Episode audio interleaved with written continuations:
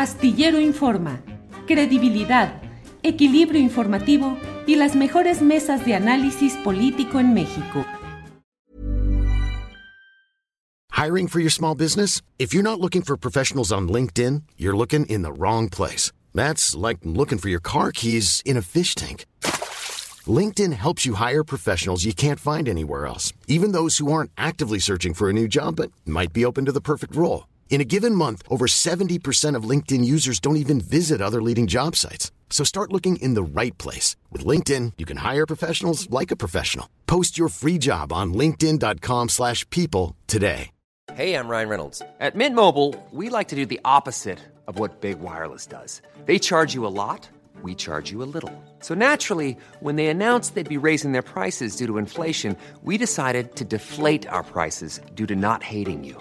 That's right. We're cutting the price of Mint Unlimited from $30 a month to just $15 a month. Give it a try at mintmobile.com slash switch. $45 upfront for three months plus taxes and fees. Promote for new customers for limited time. Unlimited more than 40 gigabytes per month. Slows. Full terms at mintmobile.com.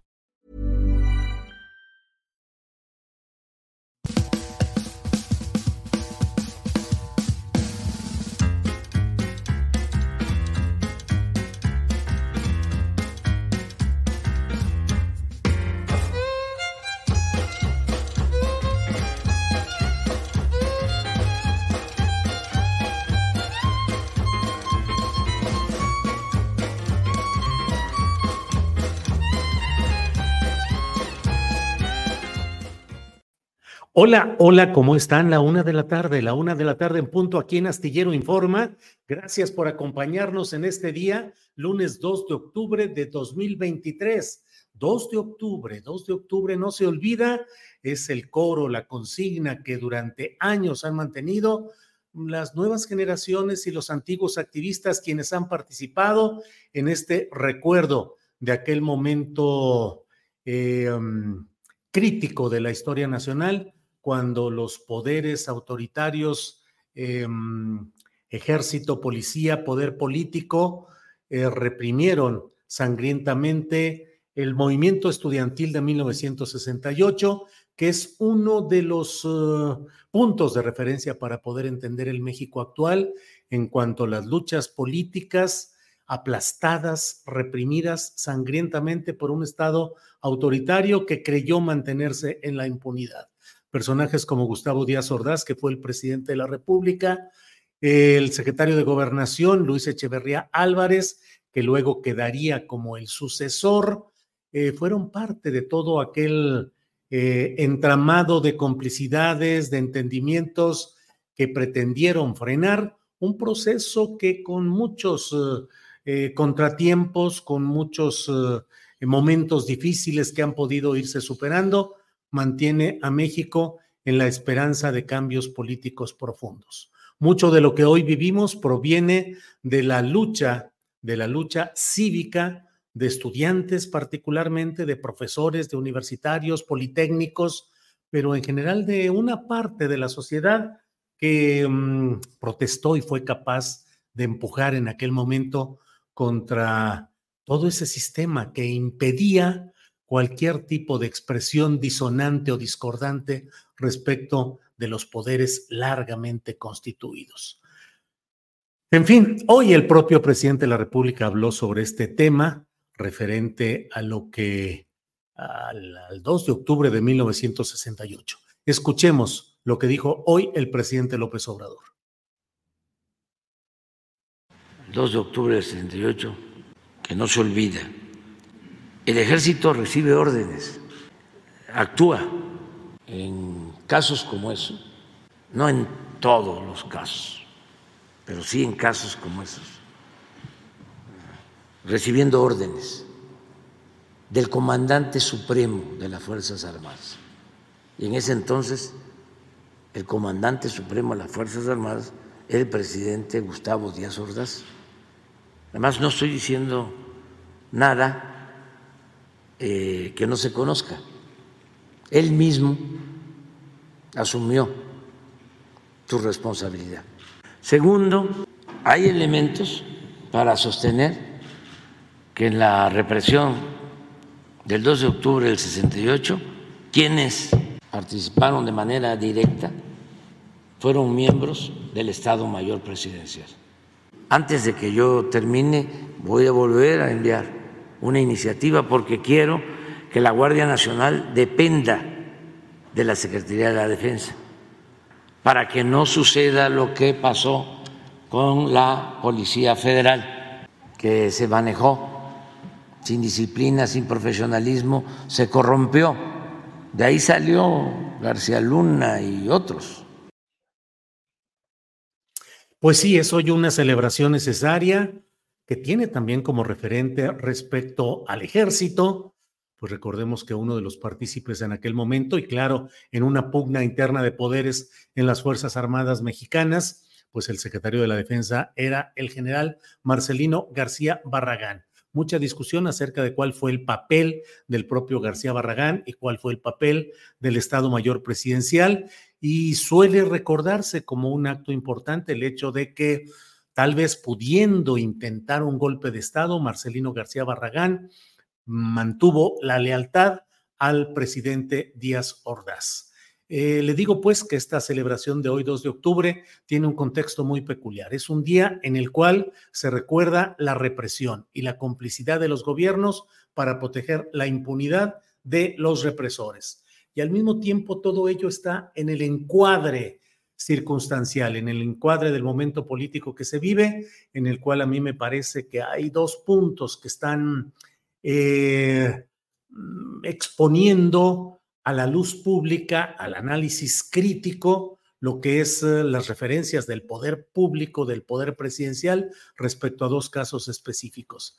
El caso de Ayotzinapa, donde continúa la protección y el manto de impunidad respecto a las Fuerzas Armadas, a los altos mandos militares. La investigación y lo que hasta hoy se ha logrado no puede quedar ahí porque es en un nivel que no corresponde a la gravedad de los hechos que implican al propio ocupante que fue de la eh, presidencia de la República, llegado de manera espuria, Enrique Peña Nieto, y al secretario de la Defensa Nacional, Salvador Cienfuegos, luego recuperado, salvado por el Estado mexicano de un proceso judicial en Estados Unidos. Mientras no haya castigo al más alto nivel, la tragedia de Ayotzinapa será recordada como se recuerda hoy la del 2 de octubre de 1968. Por otra parte, el propio presidente de la República, que hoy habla pues de estas uh, circunstancias históricas y de refiere que no hay que permitir que se vuelvan a corromper los órganos policíacos como sucedió con la Policía Federal, pues está también en la discusión pública lo referente al caso de Omar García Harfuch, que fue alto mando, fue el comisionado de la Policía Federal en el estado de Guerrero cuando sucedió lo de Ayotzinapa y ahora busca ser el candidato de Morena, de la izquierda democrática, antirrepresiva, libertaria, em, eh, candidato al gobierno de la Ciudad de México. Hoy el propio presidente de la República hizo declaraciones que resultan, diría yo, em, favorables para la causa del propio García Harfus.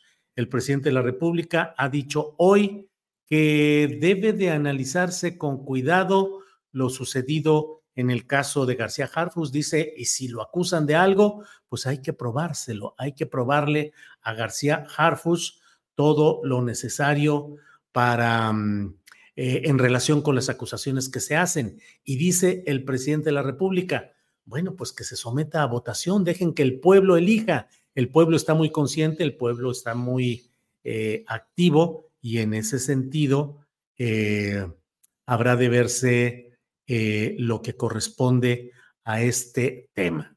A mí me parece muy complicado decir que el pueblo decida y someter a votación es como someter a votación los derechos. Y bueno, ya que estamos en estos temas, recordemos que a fin de cuentas hay muchos casos históricos en los cuales la elección empujada así decida la gente, eh, no siempre ha tenido el contexto de que la elección que se haga sea la mejor. En este caso, creo que un movimiento de izquierda, un movimiento político que reivindica derechos y valores progresistas, no puede darse lujo, y menos en estas circunstancias, de proponer a alguien que tiene un antes y un después muy complicado respecto al caso de Ayotzinapa.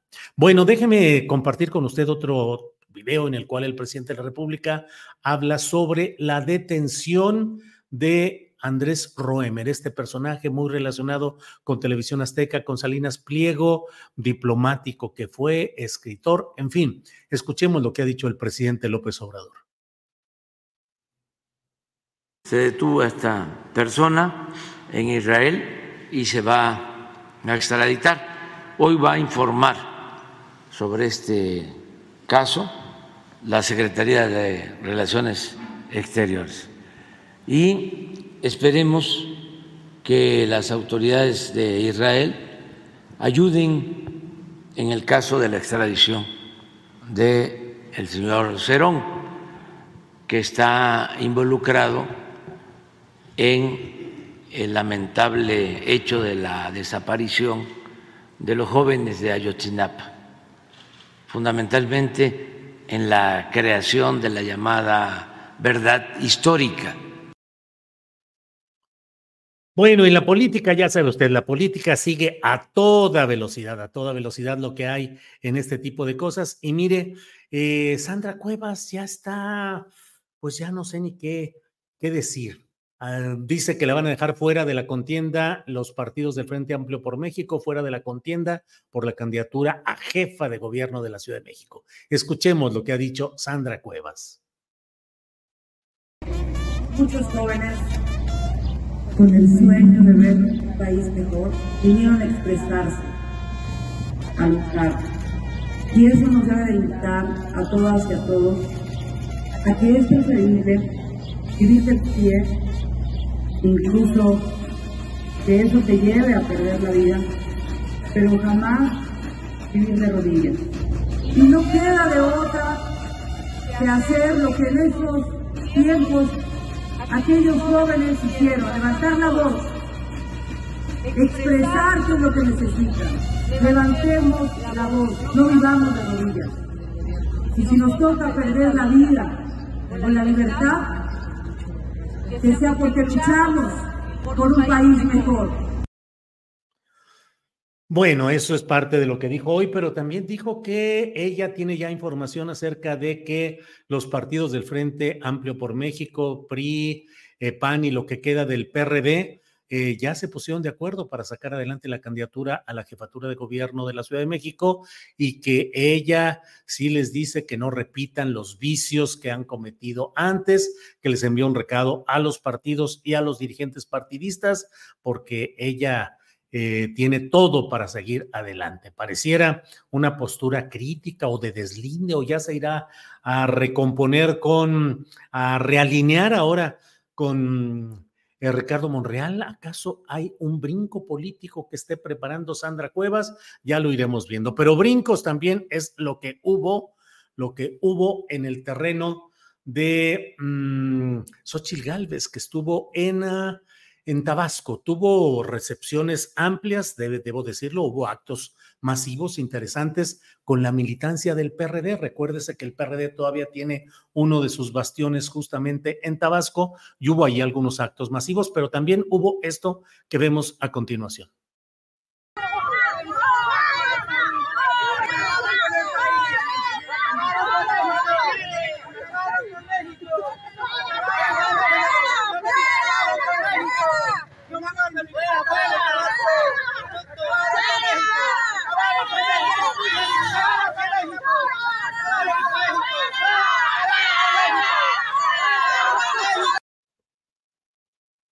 Bueno, pues esto es lo que hay en este día, entre otros temas. Por otra parte, en Sinaloa, en varios municipios aparecieron mantas donde supuestamente los chapitos, o así dicen esas mantas, eh, recomiendan, ordenan que ya no se haga ningún tipo de trato ni de trabajo relacionado con el fentanilo, ni venta, ni distribución, ni producción, ni nada de nada colocan estas mantas luego de que el sábado pasado hubo un extraño operativo militar en la región de Badiraguato, con helicópteros, vehículos militares, tropas en aquellos lugares, no se supo para qué, no hay información oficial, fue un operativo militar aparatoso y hoy aparecen estas mantas donde los chapitos dicen no más fentanilo. Esto en espera de que el jueves se realice una reunión de alto nivel de una delegación de Estados Unidos que viene a México para presionar en busca de combatir el fentanilo y el crimen organizado en México.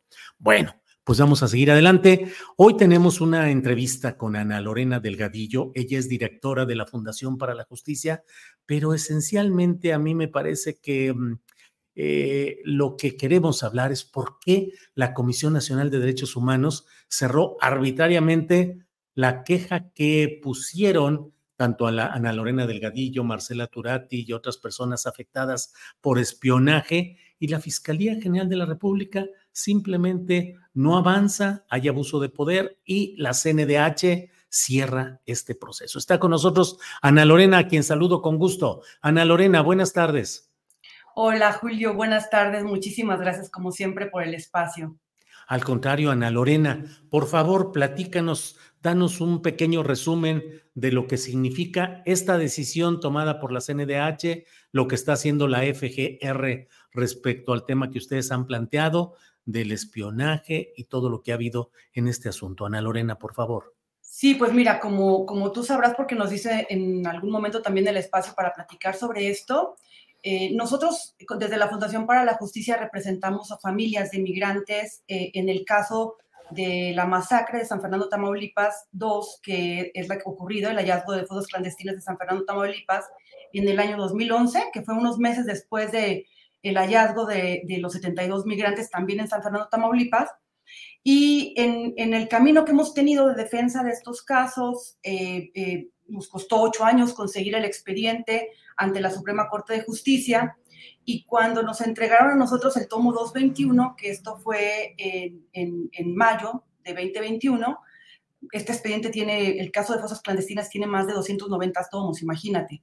Nos entregan en mayo de 2021 el tomo, eh, el tomo 221 justamente y cuando abrimos ese tomo lo que encontramos es que con un expediente que era parte de la investigación del caso de la masacre de San Fernando, era un expediente que en realidad eh, tenía una investigación ilegal en contra de Marcela Curati, periodista que ha estado muy involucrada documentando el caso de eh, los migrantes en San Fernando, Tamaulipas, en contra de Mercedes Doretti, que es eh, coordinadora del equipo argentino de antropología forense, quien además, junto con la Fundación eh, para la Justicia que represento y otras organizaciones, desde el año 2012 estamos con la Fiscalía trabajando la Comisión Forense para identificación de restos de tres masacres, y en mi contra.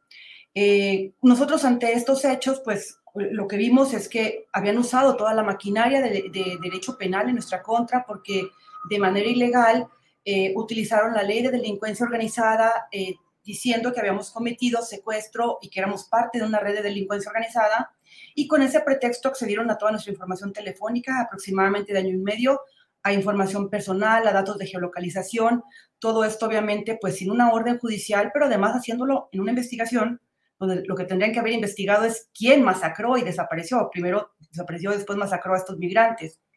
Por estos hechos pusimos nosotros una denuncia en asuntos internos, eh, justamente esto en el año 2021, a finales de 2021, y ante la Comisión Nacional de los Derechos Humanos en mayo de 2022 una queja porque se, se violaron diversos derechos humanos en nuestra contra. He de decir que el procedimiento de la CNDH ha estado plagado de irregularidades desde un inicio, Julio. Apenas presentamos la queja, nos cerraron el expediente diciendo que no veían que hubieran violaciones, tuvimos que promover el amparo. Desafortunadamente nuestros tribunales han sentado un precedente que nos parece muy delicado y que es que como la CNDH es autónoma, pues no pueden revisar ninguna de sus decisiones. Entonces ahí, gracias a una reunión que pudimos tener con funcionarios de la, de la CNDH, se reabre el expediente eh, pero, por ejemplo, cuando comparecieron los servidores públicos de Seido, que están siendo investigados en este caso, que es el área de delincuencia organizada, ahora FEMDO, de la Fiscalía General de la República, ellos comparecen, aceptan los hechos. Después el visitador lo que nos dice es que pues él no ve que haya ninguna irregularidad y que más bien había motivos para que nos hubieran investigado. Nosotros les llevamos una serie de, elementos. El mismo tomo 221 es la mejor evidencia que pueden tener para todas las irregularidades cometidas y terminaron cerrando el expediente. Y la resolución final es una resolución muy lamentable porque de alguna manera, Julio, la CNDH lo que hace es justificar que la, que la Fiscalía General de la República, a través del área de delincuencia organizada, haya utilizado toda la maquinaria penal y todo lo que se le dice el derecho penal del enemigo, que es el uso de la ley de delincuencia organizada, en contra de mí, que soy defensora, que represento a víctimas de migrantes, que soy directora de una organización, en contra de Mercedes Doretti, que es una perita independiente, y en contra de Marcela Turati, que es una periodista pues eh, muy reconocida en, su trabajo, ¿no? Eh, realmente es muy lamentable porque el mensaje que está dejando la CNDH detrás, Julio, es que se puede utilizar ilegalmente la maquinaria del derecho penal en contra de defensores, en contra de periodistas, en contra de peritos independientes y no les va a pasar nada, porque no, esa fue la resolución que dejó la CNDH, que, que ella veía que había ahí un motivo para habernos investigado, además que no tendría que haberse pronunciado sobre esto, se tendría que haber pronunciado sobre si había o no violaciones a derechos humanos. Eh, Ana Lorena, y ante ello, ¿hay alguna instancia, la Comisión Interamericana de Derechos Humanos, la Corte Interamericana, o no hay nada que hacer ante una resolución de un organismo autónomo como es la CNDH?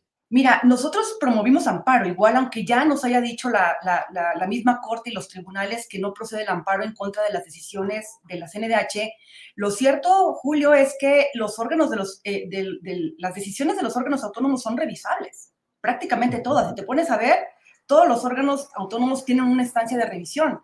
Esto que está sucediendo con la CNDH es algo anormal, porque es una violación directa a nuestro derecho de eh, tener un recurso efectivo frente a una decisión que nos vulnera nuestros derechos humanos. promovimos el amparo, ya el juzgado de distrito nos rechazó el amparo, estamos en el colegiado. Eh, evidentemente nosotros vamos a seguir eh, luchando esto primero en las instancias nacionales y evidentemente también acudiremos a las instancias internacionales porque lo que nos parece es que, eh, digamos, hay un tema de respeto evidentemente por la autonomía, pero la autonomía no significa estar eh, sustraído de una rendición de cuentas y de una actuación apegada a derecho, que eso es lo que está pasando con la CNDH. Entonces, vamos a seguir insistiendo. Ahora, aquí lo preocupante, Julio, es que justo después de que nos llega la resolución de la Comisión Nacional de los Derechos Humanos, eh, eh, fuimos a ver nuestro expediente ante asuntos internos de la Fiscalía, de, la Fiscalía General de la República, y lo que nos dicen es que también van a cerrar el expediente porque no ven ninguna responsabilidad. Entonces, pareciera que ellos toman también la resolución de la CNDH como un permiso para construir, seguir construyendo la impunidad. Y lo preocupante en el fondo, Julio, es cómo es posible que la, Fiscalía General de la República haya utilizado toda esta maquinaria para perseguirnos a nosotras tres y no perseguir a quienes cometieron la masacre. El caso sigue en una impunidad eh, sistémica y la pregunta es, ¿a quién se protege cuando se protege a la impunidad? En estos casos, eh, Marcela acaba de sacar un libro que yo diría que esta es de las mejores, eh, digamos, resoluciones en términos de un periodismo independiente de derecho a la verdad el libro de Marcela eh, establece de manera muy clara cuál es el vínculo entre el Estado y, las desapariciones y las ejecuciones de, las masacres de migrantes. Hay evidencia que está en el expediente también muy clara de la, de la, complicidad y de la participación de agentes del Estado en la masacre de San Fernando. Pudiera ser que tuviéramos más fosas que no se han podido localizar, donde puede haber más personas que fueron víctimas durante este, este tiempo. Y la pregunta es, ¿por qué ahí la, Fiscalía General eh, decidió no avanzar? ¿Por qué en las cinco masacres de migrantes seguimos teniendo una impunidad histórica? ¿Y por qué la Fiscalía decide utilizar ese aparato penal en contra de nosotros, sino para perseguir esta terrible delincuencia coludida con el Estado que tanta violencia ha causado en el país y que tanta violencia está causando a las poblaciones más vulneradas de la región, como son las personas migrantes? Ana Lorena, hablas de agentes del Estado. Eh, ¿A quién te refieres? ¿A militares, policías federales, policías estatales, policías municipales, todos o particularmente alguno o algunos? Mira, yo creo que eh, eh, de alguna manera hay una participación de prácticamente todas las fuerzas. Y nosotros, por ejemplo, siempre tenemos esta pregunta en el caso de los 72, en el caso de Fosa y en el caso de Cadereyta, cómo esto pudo haber pasado en medio de rutas que se supone que tenían una tremenda vigilancia por parte del ejército y de la marina. Los primeros que son, los primeros que llegan al lugar del hallazgo generalmente son el ejército y la marina, y cuando tú te vas a los expedientes, Julio, es como para entender cómo llegaron ahí, cómo se enteraron del lugar donde estaban las fosas o del lugar donde estaban los restos, no hay ninguna explicación realmente lógica. Pero además eh, hay muchos testimonios de víctimas y testigos que dicen que todo esto, lo que estaba ocurriendo, reportaron a la Marina, reportaron al ejército y no hicieron absolutamente nada. Hay testimonios muy claros en el caso de eh, fosas clandestinas de San Fernando, que es este caso donde hemos sido perseguidas, donde se encontraron 196 restos en 48 fosas clandestinas. Hay evidencia muy clara de que la policía municipal, pero coludida con el Instituto Nacional de Migración y con otras policías, bajaban de los buses a los migrantes en plena luz del día, en llegando a las, centrales en, el norte, en Reynosa y en Matamoros, los subían a patrullas y estas personas eran entregadas al crimen organizado. Hay evidencia muy clara de que la policía municipal estaba coludida con el crimen organizado, que era quien le vigilaba las carreteras, quien le avisaba y quien participaba en estos actos. Hay evidencia también de la Policía Federal de ese entonces. Entonces, esa es, esa es la pregunta. Eh, ¿Por qué las fiscalías han decidido, Julio, no investigar al Estado cuando el Estado es parte de estas graves violaciones a derechos humanos que pueden constituir crímenes de lesa humanidad? ¿Por qué las fiscalías han renunciado su deber a protegernos y, de, y el deber a proteger, eh, digamos, a las personas más vulneradas en la región? Y, y, la pregunta también sería, ¿a qué se está dedicando, Julio, la Fiscalía General de la República si no es a investigar y a sancionar los hechos que más daño le han hecho a la sociedad? Ana Lorena, mmm, obviamente en la observación de este y otros casos en la Fundación para la Justicia en la que tú participas y otro tipo de organizaciones dedicadas a la defensa de los derechos humanos, ¿Cuál va siendo la valoración de la CNDH bajo la administración de la señora Rosario Piedra? Es decir, lo que estamos viendo en este caso, pues resulta sumamente evidente ese desequilibrio o ese cargarse hacia una parte inadmisible en términos de derechos humanos, pero en general, ¿cómo vamos caminando con esta administración de la CNDH? Mira, desafortunadamente lo que vemos es que hay una tendencia a proteger a las instituciones del Estado, que eso es una cosa muy lamentable, ¿no? Y sobre todo, Julio, lo he de decir cuando se trata de la Fiscalía General de la República.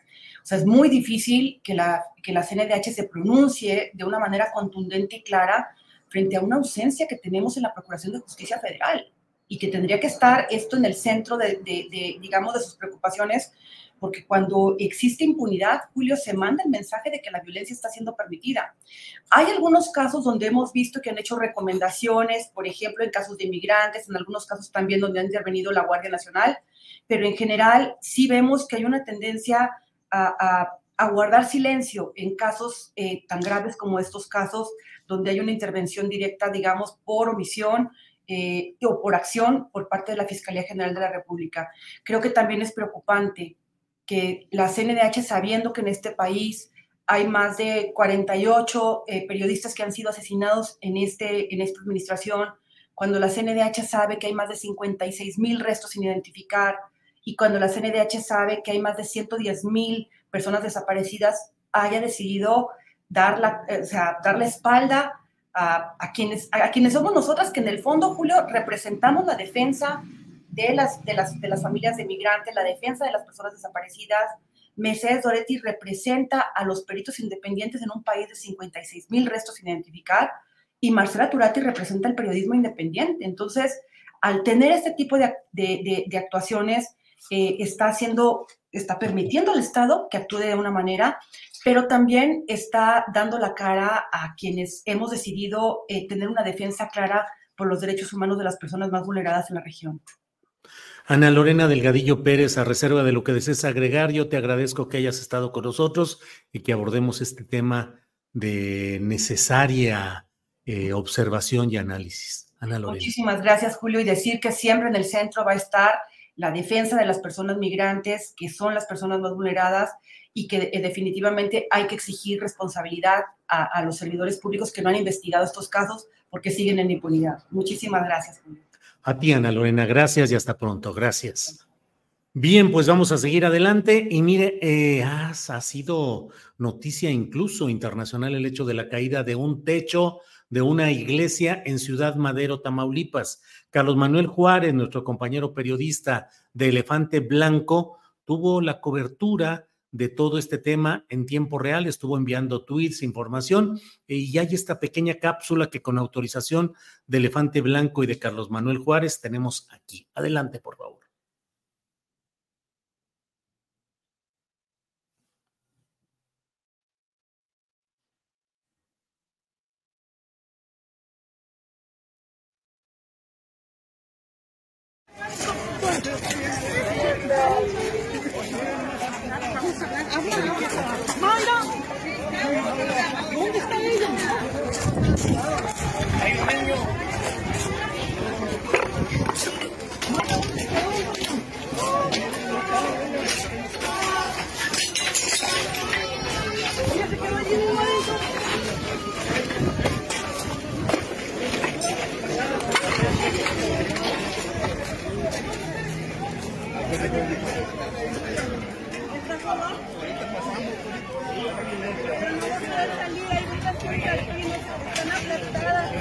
personas que están saliendo.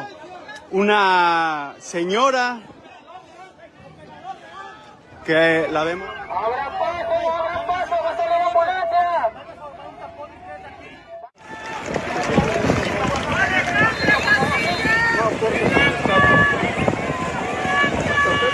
Silencio.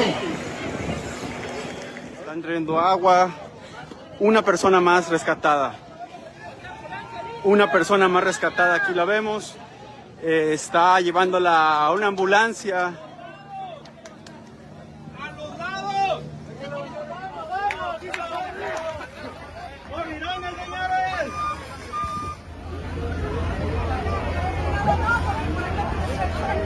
Que se vayan por allá los del agua, por aquel lado, para no Este, mira,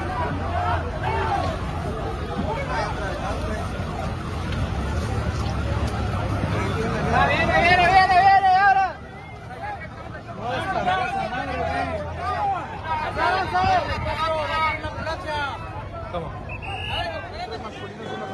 Vemos aquí a, a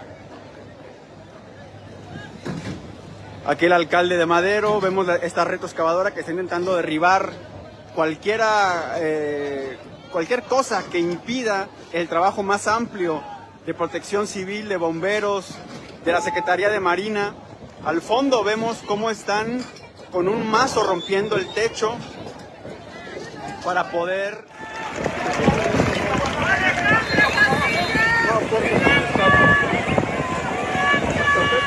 Silencio.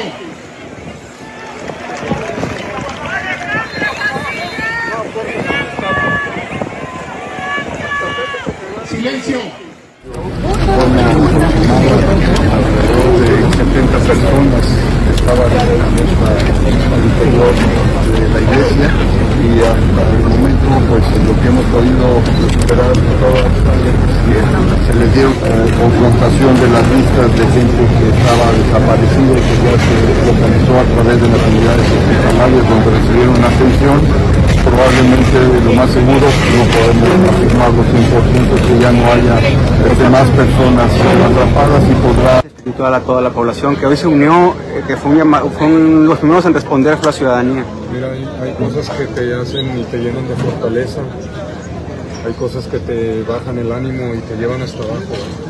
Yo creo que eso es lo que nos tiene aquí a muchos de pie, la fortaleza que nos da la gente que, que está con nosotros o que estamos todos juntos al final de cuentas, que no sabes que no estamos solos. Precisamente para hablar sobre este tema es que está con nosotros Carlos Manuel Juárez, Carlos Manuel, director de Elefante Blanco. Carlos Manuel, buenas tardes. Julio, buena tarde. Espero escuche bien, estoy aquí, estamos en la casa Juan Pablo II, en la casa del obispo de Tampico, que está dando una rueda de prensa para hablar sobre lo que ha pasado en, hoy en la mañana. Eh, el obispo mencionó que fue a visitar a todos los lesionados, a todas las personas que están hospitalizadas y en una mañana que no ha sido fácil este despertar aquí en la zona sur de Tamaulipas eh, con todavía la sensación de esta tragedia de la iglesia de la Santa Cruz, de este, eh, este colapso de la iglesia completamente y también con las nuevas noticias que han dado las autoridades. En este momento, Julio, ya no son 10 víctimas mortales, son 11 víctimas mortales. Eh, en el transcurso de la mañana falleció una adolescente de 18 años. Eh, y bueno, hay dos víctimas que están hospitalizadas, lesionadas de gravedad, ambas menores de edad que están luchando por su vida en hospitales de la zona sur, tanto de Pemex como el Hospital eh, General Carlos Canseco. La autoridad, Julio, eh, en esta ocasión, aunque llevó a cabo las labores de rescate, realmente fue rebasada por la cantidad, por la respuesta, Julio, de la sociedad del sur de Tamaulipas. Comida, maquinaria, gasolina, lámparas, eh, fue avasallante ver cómo conforme la tarde avanzó, desde las 2.18 cuando la losa se desplomó hasta las 3, 4 de la mañana, eh, estuvo siempre la gente ahí al pie de esta iglesia en la colonia Unidad Nacional. Eh, hay varias preguntas que no han tenido respuesta en el transcurso de la mañana. Por ejemplo, hay una discordancia en la cantidad de personas que estaban dentro de la iglesia. El sacerdote Ángel Vargas, por cierto, quien oficiaba una ceremonia de, bautismo comunitaria. Dice que eran más de 80 personas. El reporte de ahora es de 71 personas eh, entre fallecidos y sobrevivientes. Eh, es decir, hay todavía datos. Entendemos que está la autoridad eh, buscando la mayor pues certeza en la información que está, que está difundiendo. Y lo que ahora queda, Julio, es pues conocer eh, el por qué esta iglesia se colapsó de la manera en la que se colapsó. En este video lo vemos, hay un, bueno, ya tendrán los expertos que decir qué pasó, si fue una falla estructural como hasta ahora lo maneja el gobierno de Tamaulipas, o si alguna otra eh, razón eh, dio a pie con esta tragedia de la que ayer reportamos en Elefante Blanco durante toda la tarde y donde hoy a las 5 de la mañana de este lunes 2 de octubre se concluyeron las búsquedas. Actualmente se trabaja en la remoción de escombros, aunque hace algunos, eh, una, una hora, Julio, se detuvo la remoción de escombros por la posibilidad de que hubiera más personas, aunque se descartó esto. Veremos qué es lo que sucede. Tiene que haber, Julio, responsables de una catástrofe de este tipo, de una tragedia de este tipo, más habiendo 11 personas fallecidas y eh, y bueno, ahí lo vemos en la imagen. La población es algo que creo que vale la pena recalcar ante una tragedia así. La respuesta masiva de la población que, eh, pues bueno, en una tragedia así se unió y veremos cuánto tiempo, como decía el sacerdote Ángel Vargas, cuánto tiempo tarda esta población del sur de Tamaulipas en tener confianza en volver a las iglesias, porque lo que queda claro es que protección civil no tenía referencia de cómo estaba la estructura de esta iglesia de la Santa Cruz. Carlos Manuel, muchas gracias por toda la información, por la cobertura ayer a lo largo del día, oportuna y puntual, los videos, la información y por lo que has compartido hoy con nosotros. No hubo, no hay indicios, no había de que pudiese haber ese tipo de fallas estructurales, no hubo nunca ningún problema previo por ahí, Carlos Manuel hay videos, Julio, que se manejó, un video de una misa supuestamente del sábado en donde se escucha, hay gente que lo escucha, yo, yo no lo escucho, un crujido. Eh, lo que los sobrevivientes refieren es que hubo, tronó algo. El padre Ángel Vargas dice que tronó un distensor eh, del techo y que después todo se vino abajo. Veremos, Julio, porque es muy... Eh, ayer inclusive extrañó que la Fiscalía, que la Vocería de Seguridad, perdón, de Tamaulipas, afirmara que es presumiblemente por una falla estructural. Veremos con el tiempo si esto se refuerza o si hay algo más. Solamente tener un contexto y no quiero sonar ni alarmista ni amarillista. Ayer se, este, este hecho se dio dos horas después del primer año de gobierno de Morena en Tamaulipas eh, el gobernador estaba en Victoria dando su, su, informe de gobierno del primer año y esto sucede en el sur de Tamaulipas. El gobernador llegó ya por la noche, llegó por la noche todo el equipo del gabinete estatal, eh, pero bueno, hay que poner el contexto social y político en el que sucedió esto para entender eh, la dimensión de, la tragedia, que por un lado están las víctimas, está la tragedia en la comunidad de este sur de Tamaulipas, pero por otro lado también está el contexto político eh, que rodea esta, a esta tragedia, a esta información que tristemente estamos hoy compartiendo contigo, Julio. Carlos Manuel, pues te agradezco mucho la oportunidad de la información, tu amabilidad y bueno, pues a ver qué es lo que dicen eh, los mandos eclesiásticos en esta rueda de prensa que está realizándose en estos momentos, Carlos Manuel. Estamos al pendiente, Julio, y bueno, estamos ahí con el seguimiento de esta noticia durante toda la tarde. A las 4 de la tarde habrá un, un nuevo reporte del estado de salud de las víctimas y también del tema de la investigación. Bien, Carlos Manuel Juárez, gracias. Hasta pronto. Hasta pronto. Hasta luego. En Elefante Blanco usted puede escuchar, puede leer, puede tener toda la información interesante de lo que va sucediendo en Tamaulipas. Elefante Blanco, un esfuerzo de jóvenes periodistas encabezados por Carlos Manuel Juárez. Bueno, vamos de inmediato a nuestra siguiente sección. Es la una de la tarde con 39 minutos y vamos con Jacaranda Correa, periodista y conductora de Canal 22. Jacaranda Correa, ¿cómo estás? Buenas tardes. Hola, querido Julio, ¿cómo estás? ¿Cómo todo en orden. ¿Todo en orden? Todo en orden, Jacaranda. Qué bueno, mi querido Julio. Pues también aquí ya con la cuarta, quinta, sexta hora de calor, no sé, eh, pleno este otoño, bueno, pues sí, otoño y mira, vamos, ya volvimos a sacar la ropa de, del verano, ¿no? Está bien. Querido Julio, fíjate que te voy a contar que asistí a esto que se llama la Cumbre Mundial, de Desinformación vía, este, eh, bueno, o sea, fue, fue digital.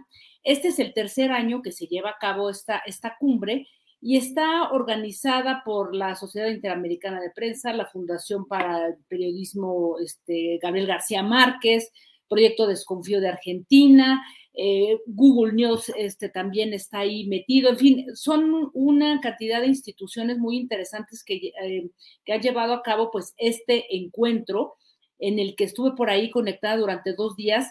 Y fíjate que fue muy interesante, mi querido Julio, me hizo pensar muchísimas cosas. Se presentaron varios trabajos de investigación eh, por parte de periodistas de toda la región de América Latina, también este, algunos de España, uno de Francia por ahí, pues que han desenmascarado grandes eh, conglomerados, ¿no? Eh, digamos que contribuyen a la desinformación porque no solamente se utiliza con fines político-electorales, sino también se construyen grandes fraudes transnacionales e incluso criminales. Bueno, lo interesante de todo esto, este, Julio, es que de las cosas que se dijeron y que me llamaron mucho la atención, porque ahí viene lo interesante, es que además de estos grandes conglomerados, quienes más contribuyen a la desinformación, y esto está subrayado, son políticos, eh, partidos, funcionarios de todos colores y sabores. Y una cosa que, en la que se insistía que me parece muy importante, Julio, es que la desinformación, decían por ahí, contribuye a generar desconfianza en las instituciones y la desconfianza genera desinformación y la desinformación genera polarización. ¿A quién le conviene tenernos polarizados con la desinformación, mi querido Julio? Bueno, Em, se dieron todo tipo de ejemplos, por supuesto el padre de la desinformación, Donald Trump, y por ahí pasando por Bolsonaro, actualmente con Milley, o sea, este tipo de personajes que están como muy ubicados, pero también se habló de muchos otros, em, digamos que otros países que contribuyen a este tipo de noticias falsas. Bueno, eh, rápidamente, mira, aquí unos, unos datos muy generales. Se, explica, y creo que eso hay que compartirlo con la gente, o sea, el tema de la desinformación, Julio, tiene siglos, no es algo nuevo, pero ciertamente las redes sociales y estos conglomerados mediáticos de los que hemos hablado, conglomerados transnacionales, han contribuido a propagar noticias falsas y un montón de cosas que desvirtúan, pues, eh, eh, digamos que la discusión en el, en el terreno público. Y por ahí un dato que en el mundo cada segundo se publican, imagínate tú, 6 mil tweets, yo todavía le digo tweets, 740 mil mensajes de WhatsApp y 694 posts de Instagram cada segundo. Eh, no es nuevo, como decía yo, el tema de la desinformación, pero el gran problema hoy con las redes sociodigitales, este Julio, es que eh, de las conclusiones que se dieron con las investigaciones que se presentaron ahí, es que se ha naturalizado la mentira, Julio. Ya está normalizada y no se le sanciona. Y lo que tenemos eh, enfrente es una cantidad de técnicas, de las cuales también se hablaron, y de estrategias que cada día se perfeccionan más para manipular a la opinión pública con fines, repito, no solamente electorales, políticos, también delincuenciales. Y el reto, digamos que del periodismo y de los medios públicos es enorme en este momento en el que se necesitan varios frentes. Ahora bien, una de las cosas que se planteaban, y aquí viene pues todo lo interesante, mi querido Julio, es que eh, casi todos los periodistas, fact-checkers, instituciones que, presentaron ahí sus investigaciones, coinciden en que, digamos que la responsabilidad primaria de la desinformación, o sea, eh, el punto nodal recae en los gobiernos y en los eh, organismos multilaterales. Y aquí lo interesante es eh, el pronunciamiento que se hace de manera general por parte de periodistas, este, repito, este, coordinadores de, de fact-checkers, etcétera, que es urgente regular la desinformación pero con mucho cuidado, y aquí lo subrayo, porque eh, eh, digamos que este tema se ha hablado en muchas ocasiones y la gente cuando se habla de regulación se piensa en automático que es atentar contra la libertad de expresión, y sí, es cierto que hay un gran riesgo de que eso suceda ahí. Pero bueno, se propusieron varias cosas que aquí me parece interesante y las voy a enumerar muy rápidamente. ¿Cómo lograr una legislación inteligente, una regulación? No de control gubernamental o de intromisión en las líneas, digamos que editoriales de medios digitales o periódicos tradicionales, sino de cómo nos vamos a poner de acuerdo para cerrarle paso a la desinformación. Y aquí, repito, viene lo más interesante porque el primer punto es que se prohíba a los gobiernos y a los partidos políticos que desinformen, que se castigue a las dependencias eh, y funcionarios que crean este, y usan ejércitos de bots y de troles para crear campañas de difamación y mentiras contra medios, periodistas, críticos y opositores. Y aquí fueron parejos, Julio, ¿eh? o sea, de un lado y del otro, porque hay, pues, trabajos de investigación que dan cuenta de que también están siendo utilizados por los propios políticos esta, digamos que esta manera de desinformar a la población. El segundo punto, Julio, es demandar la transparencia eh, sobre los procesos de información y sobre todo la, publicidad, el pago de publicidad que dan los gobiernos a determinados medios. La transparencia por parte también de los gobiernos sobre, digamos, eh, cómo se están utilizando, eh, cómo se usa la propaganda ideológica, incluyendo la manipulación partidaria de los medios públicos.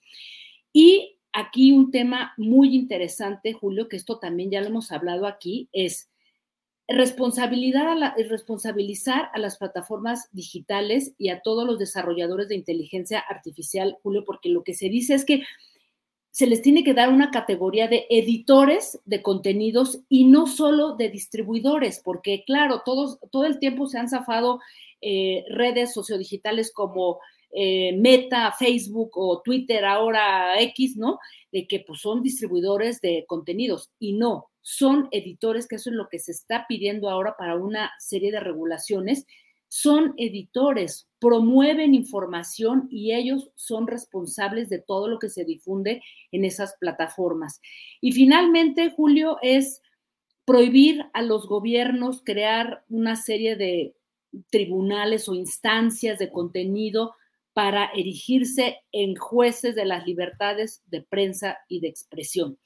Y eh, digamos que dentro de estas propuestas se insiste en que el Estado debe de subsidiar a grupos independientes o entidades autónomas para hacer una revisión de todo lo que se está promoviendo en las redes y en todos los este, eh, conglomerados digitales que contribuyen a la desinformación. Y finalmente, Julio, em, fíjate que aquí me, pareció muy interesante una, pues una frase lapidaria. Eh, lo que dicen es que, bueno, pues tenemos enfrente grandes campañas de desinformación que están contribuyendo a dinamitar las democracias y en eso estamos contribuyendo medios de comunicación políticos, este, gobiernos enteros, partidos, funcionarios y pues se plantean varias cosas. Se presentó un manual también y creo, este Julio, pues que eh, es, esto no lo debemos de echar en saco roto Aquí, aunque ya hay por ahí algunos intentos, en algún momento, este, Lab Tlatelolco, encabezado por John Ackerman, empezaron a hacer una serie de propuestas sobre este tipo de, temas, pero obviamente todavía está muy, digamos que muy en ciernes porque ciertamente da miedo. Todo lo que, lo que diga regulación de redes sociodigitales, por supuesto que nos lleva a pensar en un control, en una censura pero lo que se ha promovido aquí desde esta cumbre mundial de la desinformación es que es urgente, regular, este, para parar estas campañas de desinformación, mi querido Julio. ¿Cómo ves? Pues muy interesante todo lo que planteas y efectivamente me quedo mucho pensando en esta idea de cómo estos medios que han hecho fortunas con la difusión de contenidos y que efectivamente, pues ellos dicen, pues yo qué, ahí lo que la gente mande y como lo mande, así lo vamos eh, reproduciendo, sin ponerse a ver que hay una responsabilidad social de interés público en el manejo de lo que hoy es ya los aparatos de construcción mayoritaria de la percepción social, que son las redes sociales, Jacaranda. Así es, y, y, lo que se está diciendo es, a ver, o sea, transparencia de parte de los gobiernos, pero transparencia también de las de las redes y las plataformas, de cómo se usan los algoritmos famosos, ¿no? Cómo se están usando los datos. O sea, creo que sí debe de haber un, un pues un punto de arranque, Julio, para ponerle alto a esto y como, y como te digo, o sea, también los políticos y los partidos contribuyen a la desinformación, pero de, eh, de todos los colores y de todos los sabores, este, mi querido Julio. Entonces, fue muy interesante. Yo le recomiendo a nuestro eh, público que eche un vistazo a esta cumbre mundial, cumbre global de desinformación. Todos los contenidos están en, YouTube y ahí pueden eh, escuchar lo que se dijo. Bien, pues Jacaranda, muchas gracias como siempre y estamos atentos a estas eh, posibilidades de remover las neuronas en estos tiempos calientitos de otoño candente, Jacaranda. Así vamos a llegar a diciembre, mi querido Julio, echándonos el abanicazo, qué barbaridad. Bueno, pues que así sea. Jacaranda, como siempre, muy amable y seguimos en contacto. Gracias, hasta, luego. Mi querido Julio. Gracias, hasta luego. Bueno, pues vamos a seguir adelante. Déjeme ver, es la una de la tarde con 51 minutos y vamos de inmediato con Claudia Villegas, directora de la revista Fortuna, maestra de periodismo, que está aquí con nosotros. Claudia, buenas tardes. Buenas tardes, Julio, ¿cómo están todas y todos? Todos estamos aquí puestos para escuchar tu comentario de hoy y el de las 8 de la noche, el programa Economía Social que se transmite por este canal astillero hoy mismo. Claudia, ¿de qué nos quieres hablar hoy? Así es, Julio, vamos ya iniciando segundo mes de Economía Social y quiero agradecerte la confianza de compartir contigo este patrimonio que se llama Comunidad Astillero. Gracias, Julio. Claudia. Al contrario, agradecidos con tu programa, siempre con buenos invitados, siempre con muy buenos temas. ¿De qué hablamos hoy, Claudia? Mira, vamos a hablar de un tema que me parece estructural y que lo podríamos titular La crisis del neoliberalismo llega a casa. Fíjate que durante el fin de semana estuvimos buscando información sobre lo que está pasando con la prestigiada consultoría McKinsey ⁇ Company la empresa que asesoró, dirigió, condujo, apoyó, catapultó a esta empresa farmacéutica, Julio, que seguramente la habrás escuchado, a los laboratorios Purdue o Purdue, como, como se pronuncia, es un laboratorio que ellos eh, vendieron durante, desde la década de los 90, tempranos eh, momentos de la década de los 90, pues oxicodona, que es este opioide que generó en Estados Unidos la más grande crisis de adicciones. Después, eh, esto presidió, a, precedió al eh, fentanilo. ¿Por qué? Porque después de que se dieron cuenta de que un medicamento prescrito y financiado por los famosos seguros de gastos médicos en Estados Unidos, por la seguridad pública, los servicios de, de, salud, bueno, pues lo cancelan, quiebra esta empresa, pero ya la crisis de salud en Estados Unidos ya había alcanzado a miles de millones, a, miles de personas, cientos de miles para ser exacta. Más de 300 mil personas han muerto en Estados Unidos por esta crisis del fentanilo y McKinsey Company ya acumula pagos por más de 600 millones de dólares, Julio. Aquí lo interesante para nosotros es que McKinsey, bueno, pues dice, yo voy a pagar, voy a contribuir a que este dinero que me demanda California, las escuelas, los hospitales, el distrito de California y que llegó a los tribunales, no quiero entrar en juicios, no quiero entrar en debate, ya sabes que en Estados Unidos todo se arregla con dinero. Ellos dicen, no voy a aceptar que mi modelo de negocio perjudicó a la sociedad, pero aquí está el dinero. Pero bueno, McKinsey Company, Julio, ¿qué crees que hizo en México? En México lo que hizo fue asesorar durante muchos años las estrategias de privatización del sector de energía, del sector petrolero, del bancario, quienes cubrimos durante la década de los noventas y, y 2000 toda esta eh, época de privatización sí o sí escuchábamos a los consultores de McKinsey, a la gente que venía y asesoraba a los que iban a comprar los bancos, a los que iban a apostar por el sector de la energía, aperturista y neoliberal, Julio. Y me permite usar la palabra neoliberal, que tú sabes que casi no la escucho, porque era liberalizar los mercados y buscar la participación del sector privado. Y precisamente en la crisis de los opioides en Estados Unidos, que, que está de antelación a la crisis del fentanilo, que se culpa a México, bueno, vale la pena reflexionar. Ahí está la historia en Revista Fortuna. McKinsey se defiende y dice, nosotros estamos aportando al Producto Interno Mundial con nuestras buenas estrategias de negocio, crecimiento, estamos aportando desarrollo y, y bueno, nosotros negamos cualquier responsabilidad pero la historia no tiene desperdicio, Julio. Hay que leerla y hay que reflexionar si esta intermediación de estas consultorías que se ganaban miles de millones de dólares asesorando en privatizaciones, en participación, no también generó grandes problemas en países como México. Fíjate, Claudia, que, mientras estabas relatando todo este tema, yo busqué rápidamente aquí en Google y encontré una nota de Reuters del jueves 16 de septiembre de 2021 donde relata que llegaron a un acuerdo para vender esta empresa Purdue Parma o como se Parma o como se pronuncia, Purdue, Purdue, como se pronuncie, fabricante del medicamento Oxycontin, y dice que eh, el fideicomisario del Departamento de Justicia, William Harrington, argumenta que el acuerdo al que llegaron no establece responsabilidades en la crisis de adicción que causó más de medio millón de muertes por sobredosis en Estados Unidos en los últimos 20 años. La familia Sackler, dueña de esta empresa, dijo que acogía con satisfacción el acuerdo de pagar 4.500 millones de dólares y ahí muere todo. Claudia, pues es que esas son las cosas imperdonables imperdonable, Julio. Y entonces en esta época electoral en Estados Unidos no se vale que digan que México tiene la culpa.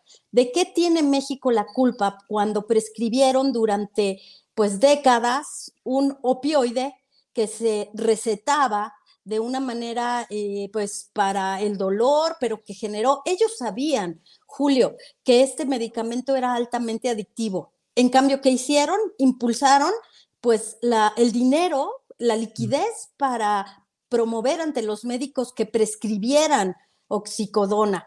Promovieron campañas de marketing súper agresivas y todo lo hacían con dinero claro, emisiones de deuda para que Purdue estuviera en la primera fila, en los congresos médicos, ¿Y qué hicieron con su juventud? ¿Qué hicieron con sus chicos? Porque ya después no era nada más la oxicodona, era también eh, pues el fentanilo y eran las metafentaminas, era la cocaína. Entonces crearon un mercado, porque eso sí sabe hacer eh, McKinsey ⁇ Company, crearon un mercado, pero de adictos, Julio. Y una nota, fíjate, de 20 de febrero de 2010 de nuestro compañero Israel Rodríguez de la Jornada, que es uno de los decanos de la fuente financiera, decía, eh, McKinsey que desmanteló Pemex, redactaba la estrategia de privatización en México y que las recomendaciones que hizo McKinsey fueron la semilla para que quebrara la ferroviaria británica Rail Track. Y también hay un nuevo libro que se llama precisamente Cuando McKinsey llegó a la ciudad, de dos periodistas del New York, del New York Times, que habla sobre cómo McKinsey tiene un modus operandi de negocios poco éticos que generen muchos márgenes, generar estas especies de burbujas sin pensar en la responsabilidad social ni en el daño que le hicieron a la sociedad estadounidense, Julio. Híjole. Claudia, pues muchas gracias por este repaso importante y actualizado de lo que son estas responsabilidades. ¿Algún otro tema en el portafolio de información y análisis de Claudia Villegas? Sí, Julio, las remesas siguen a tambor batiente, creciendo eh, más de 9%. Eh, tuvimos un programa en Economía Social aquí en tu canal, en donde platicábamos con Elian Trua, que es una de las eh, periodistas que ha cubierto periodismo de migraciones de una manera más completa. Aileen lo que nos decía es que el cambio climático, el fenómeno demográfico de que ahora hay más eh, pues adultos eh, que necesitan apoyo de los jóvenes que pueden migrar a países donde se necesita mano de obra. Estados Unidos con su crisis de adictos que realmente ya no pueden integrarse a la fuerza laboral. Hemos visto, Julio, cómo la unión de la industria automotriz en Estados Unidos, que por primera vez tuvo el apoyo de un presidente de Joe Biden, reclamaba que cómo era posible que ellos no pudieran tener un incremento de dos dígitos, que es, por cierto, en estos días la gran discusión que vamos a tener, cuánto se va a incrementar el salario mínimo. Hay también peticiones del sector obrero en nuestro país de que sea de dos dígitos, mientras el, eh, pues, CCE, Coparmex, Concamín, quieren que no supere eh, los dos dígitos.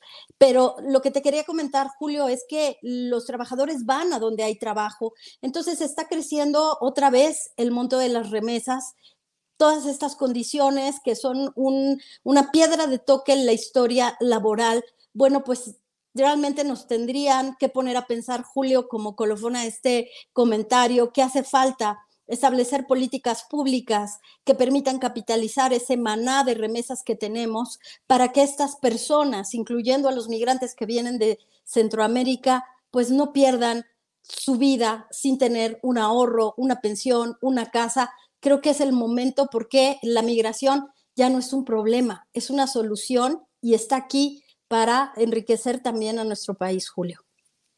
Claudia, pues como siempre, muchas gracias. Si queda algo a todavía que comentar, adelante o nos vemos a las 8 de la noche, como tú digas, Claudia. Gracias, Julio. No nada más prometerles que este jueves tendremos ahora sí al director general del Infonavit. Está súper, súper mega confirmado. Y que hoy vamos a platicar con Enrique Díaz Infante de la eh, Fundación Espinosa Iglesias para seguir con nuestra bonita sección, el presupuesto de egresos 2024 en blanco y negro, Julio. Muy bien, muy bien, Claudia. Muchas gracias. Nos vemos a las 8 de la noche aquí en Canal Astillero en el programa Economía Social que conduce Claudia Villegas con su gran equipo de la revista Fortuna. Claudia, pues muchas gracias y nos vemos de ratito. Gracias, Julio. Un abrazo a todos y a todos. Hiring for your small business? If you're not looking for professionals on LinkedIn, you're looking in the wrong place. That's like looking for your car keys in a fish tank. LinkedIn helps you hire professionals you can't find anywhere else, even those who aren't actively searching for a new job but might be open to the perfect role. In a given month, over 70% of LinkedIn users don't even visit other leading job sites. So start looking in the right place. With LinkedIn, you can hire professionals like a professional. Post your free job on linkedin.com slash people today. Burrow's furniture is built for the way you live. From ensuring easy assembly and disassembly to honoring highly requested new colors for their award-winning seating, they always have their customers in mind. Their modular seating is made out of durable materials to last and grow with you. And with Burrow, you always get fast, free shipping. Get up to 60% off during Burrow's Memorial Day sale at burrow.com slash ACAST. That's burrow.com slash ACAST. burrow.com slash ACAST. Todas, excelente semana. Igualmente, gracias Claudia. Hasta pronto. Bien, pues son las 2 uh, de la tarde con dos minutos. Vamos a una eh, pequeña cortinilla de preparación para entrar de inmediato con nuestra mesa de periodismo.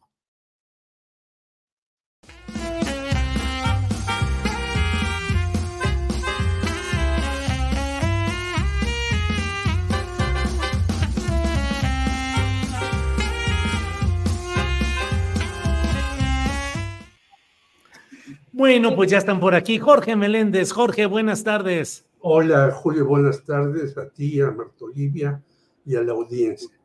Gracias. Marta Olivia, buenas tardes. ¿Qué tal, Julio? Muy buenas tardes. Buenas tardes, Jorge. Un gusto coincidir. Déjenme, antes de entrar en materia, compartir esta, eh, este mensaje que nos envía Ernesto García. Dice, la serie Dope Sick con Michael Keaton y Peter Sarsgaard en Star o en Hulu muestra una vívida recolección del asunto de Purdue y Oxycodone, muy ilustrativa, Julio. Pues sí, es parte de lo que. Hay otra serie en Netflix que se me olvida ahora el nombre, pero ustedes la pueden buscar. Y termina como señala Claudia Villegas, el señor que maneja los negocios, enriquecido al hartazgo, los muertos tapados y el producto retirado temporalmente una vez, luego vuelve, luego otra vez, luego vuelve. Y hay una convivencia entre las autoridades farmacéuticas, los gobernantes, con los laboratorios para hacer tropelía en media y a ellos no se les castiga, sino se les protege. Sí, sí, así es, Jorge.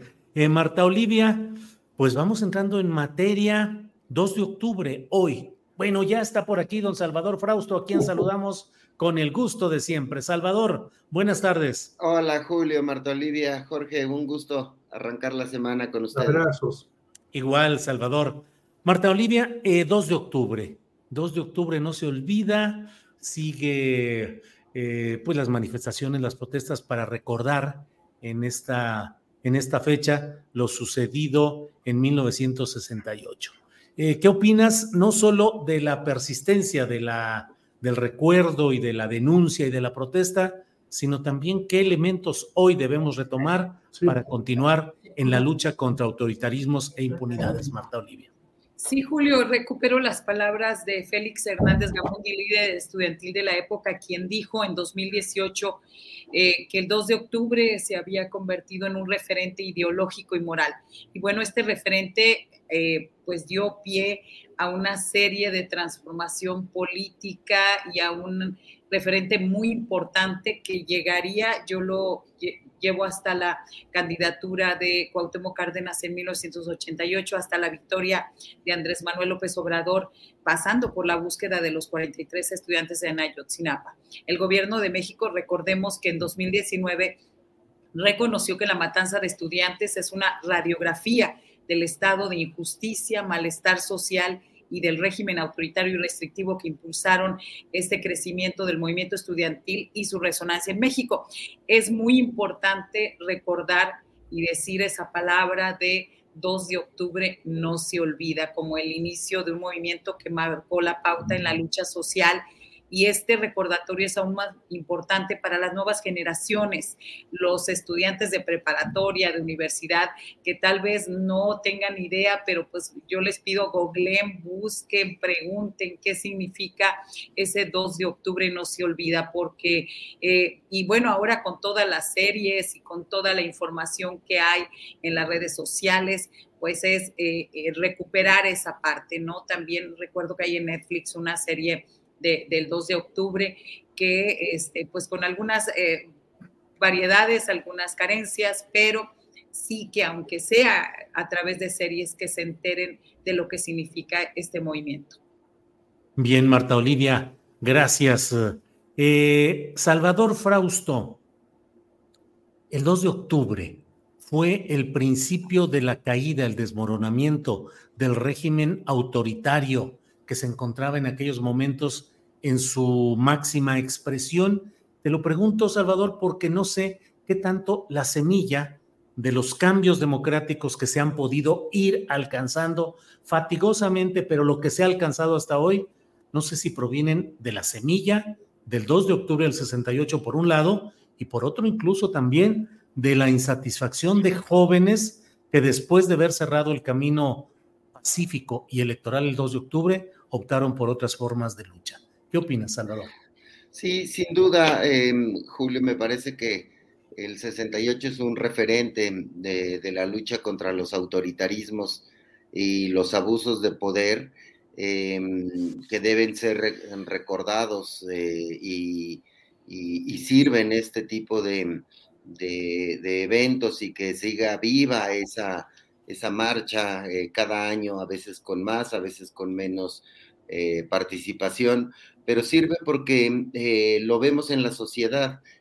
preguntan los hijos, los, las personas más jóvenes, en mi caso, yo soy, digamos, hijo de la generación del 68, mi padre acaba de terminar eh, sus estudios universitarios o politécnicos, porque estuvo él en el Politécnico, eh, justamente por aquellos años y vivió en Tlatelolco, le tocó estar eh, encerrado en alguno de los de las tiendas, una tienda de productos de piel que se rompieron los vidrios, etcétera, y le tocó refugiarse con otro grupo de muchachos.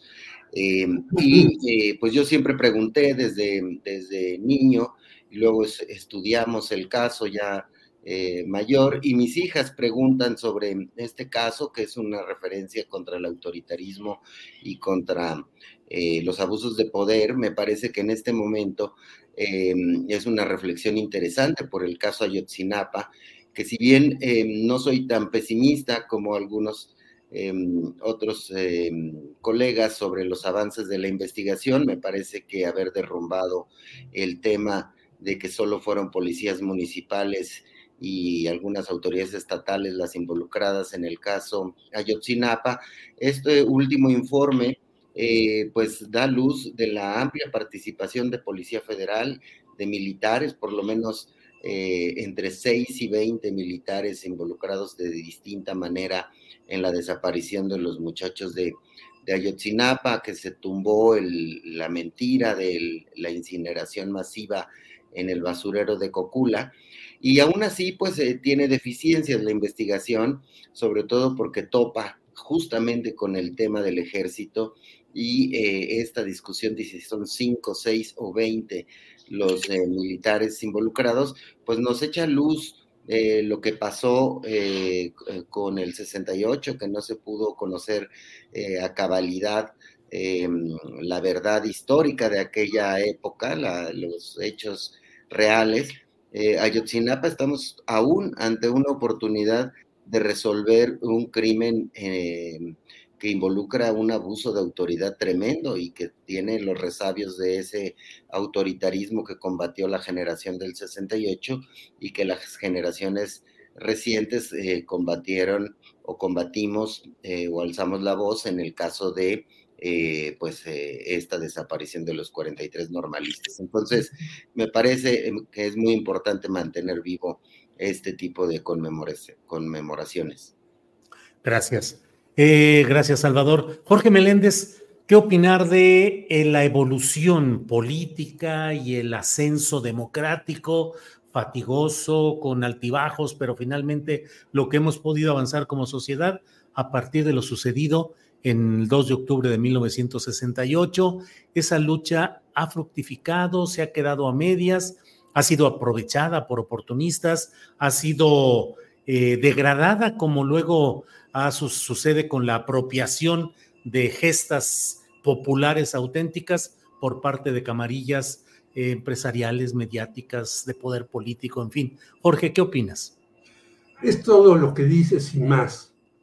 En un movimiento tan importante como el 68, que se dio en alrededor de 60 países, incluso no hay que olvidar que en los países socialistas se acaba la primavera de Praga por la entrada de los tanques soviéticos a Checoslovaquia, que en Japón hubo un movimiento que se llamaba Sengakuren, que también participaron ahí, que en Argentina, Argentina hubo un movimiento de 68, que en Estados Unidos, en Berkeley, estuvieron los primeros eh, compañeros asesinados, y que en fin se dieron muchas partes, yo creo que es un verdadero despertar de las juventudes en todas partes del mundo, con sus propias maneras y casualidades. No hay que olvidar que un muchacho en Checoslovaquia, cuando entran los tanques, se incinera como bonzo vietnamita, ¿no? Eh, y en México, bueno, tuvo dos posibilidades. Unos se fueron a la guerrilla, algunos los mataron, otros los apresaron, a otros los desaparecieron. Desde entonces empezó esa práctica, los famosos vuelos de la muerte desde el coronel Abarca eh, en Acapulco, etcétera. Entonces, yo creo que sí se da un despertar eh, de los muchachos, de las personas que estaban metidas y que parecía que no pasaba nada en este país. Y bueno, las famosas marchas del silencio tan importante y en el poli, la resistencia de los politécnicos, porque a veces se ha puesto la mirada solamente en las universidades, no, el poli fue un bastión que no cedía ni ante, ni ante las eh, agresiones de granaderos del ejército y demás en el casco, y los compañeros politécnicos fueron muy importantes. Por eso Raúl Álvarez Garín tiene un peso importantísimo y en la universidad hay varios compañeros destacados. Fíjate que a los 25 años del 68 nosotros hicimos un libro que se llama Al salto al cielo, lo que no se ha dicho del 68. Y después, a los 50 años, se hizo esta edición de la Benemérita Universidad Autónoma de Puebla, de quienes participamos en el primer proyecto. Y este libro está secuestrado, no importando que hay varios fallos de que este libro, que son 65 mil eh, ejemplares, se debe de distribuir gratuitamente en la población de la BUAP, pues no se ha cumplido con esto. Y esto es uno, por ejemplo, de los retrocesos que ha habido, incluso en las universidades.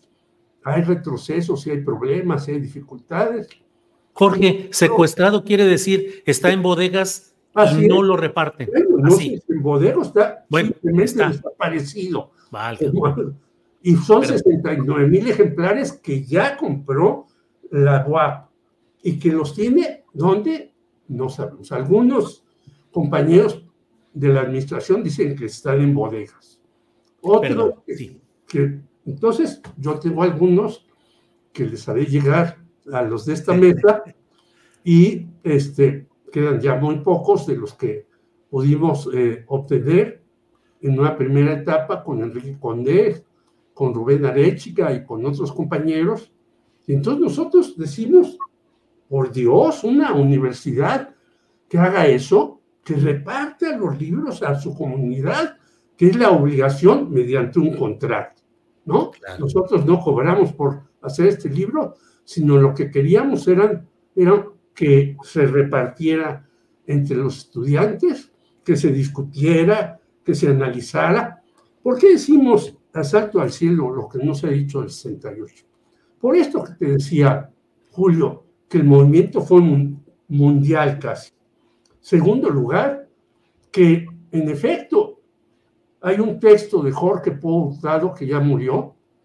Él era al principio porro del Politécnico, después se hizo brigadista, eh, empezaron a copiar armas un grupo pequeño de ellos y el 2 de octubre dispararon, pero no es que haya sido una orden de CNH ni de nadie, ellos lo hicieron y entonces llevamos su testimonio para que se vea que, bueno, los muchachos estaban desesperados y también obtenían armas de cualquier manera.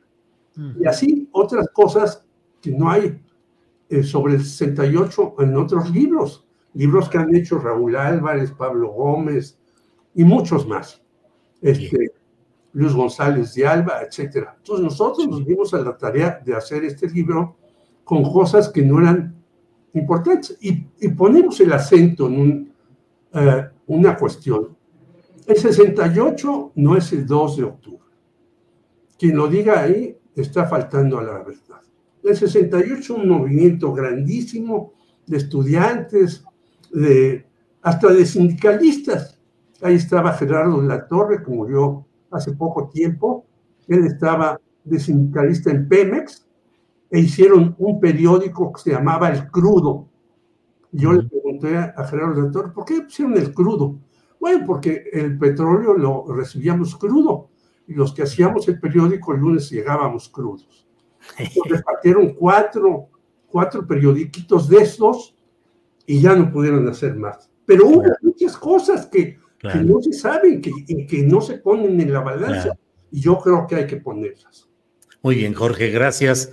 Marta Olivia, em, pues eh, curioso, bueno, no sé si curiosamente, pero al mismo tiempo que estamos hablando del 2 de octubre, de las luchas populares contra gobiernos autoritarios, contra autoridades represivas, bueno, pues está la discusión acerca de Omar García Harfuch. Por ahí en el chat alguien dijo, irá hoy a la, conmemoración del 2 de octubre García Harfuch y gritará 2 de octubre no se olvida. Marta Olivia, ¿qué opinas de este tema? Además, hoy el propio presidente de la República dijo pues que el pueblo decida, que el pueblo tiene que decidir. Y bueno, en el propio chat mucha gente dice, pues eso es la democracia, que la gente decida. Y yo, eh, desde mi muy aporreada trinchera, dijo, no, es que no es posible que un movimiento como Morena de izquierda presente una candidatura o precandidatura así, pero eso es lo de menos. Marta Olivia, ¿tú qué opinas? ¿Cómo ves el tema? Pues eh, mm, sería bastante lamentable que estuviera ahí porque no sabemos todavía, todavía su real participación, si este expediente o su nombre se encuentra reservado en este expediente de Ayotzinapa. Así que por más que actos de fe y que quiera que le creamos, lo cierto es que su nombre aparece ahí en la investigación. Yo creo que sería interesante que, que apareciera para que quienes están ahí tengamos, tengan, bueno, yo no voy a poder estar ahí, tengan memoria histórica de lo que significa un personaje así. Es eh, la antítesis de la izquierda, un policía que tiene que ver con y tiene información. Yo no quiero decir, porque no me consta, obviamente, pero tiene información de lo que pasó hace nueve años. Eh, me parece que eh, se trata del caso de García Harfuch, de un caso de pragmatismo político con todas las consecuencias que eso conlleva. Y cobra relevancia que sea el propio presidente quien de alguna manera le dé el visto bueno a una eventual candidatura a la jefatura de gobierno de la Ciudad de México.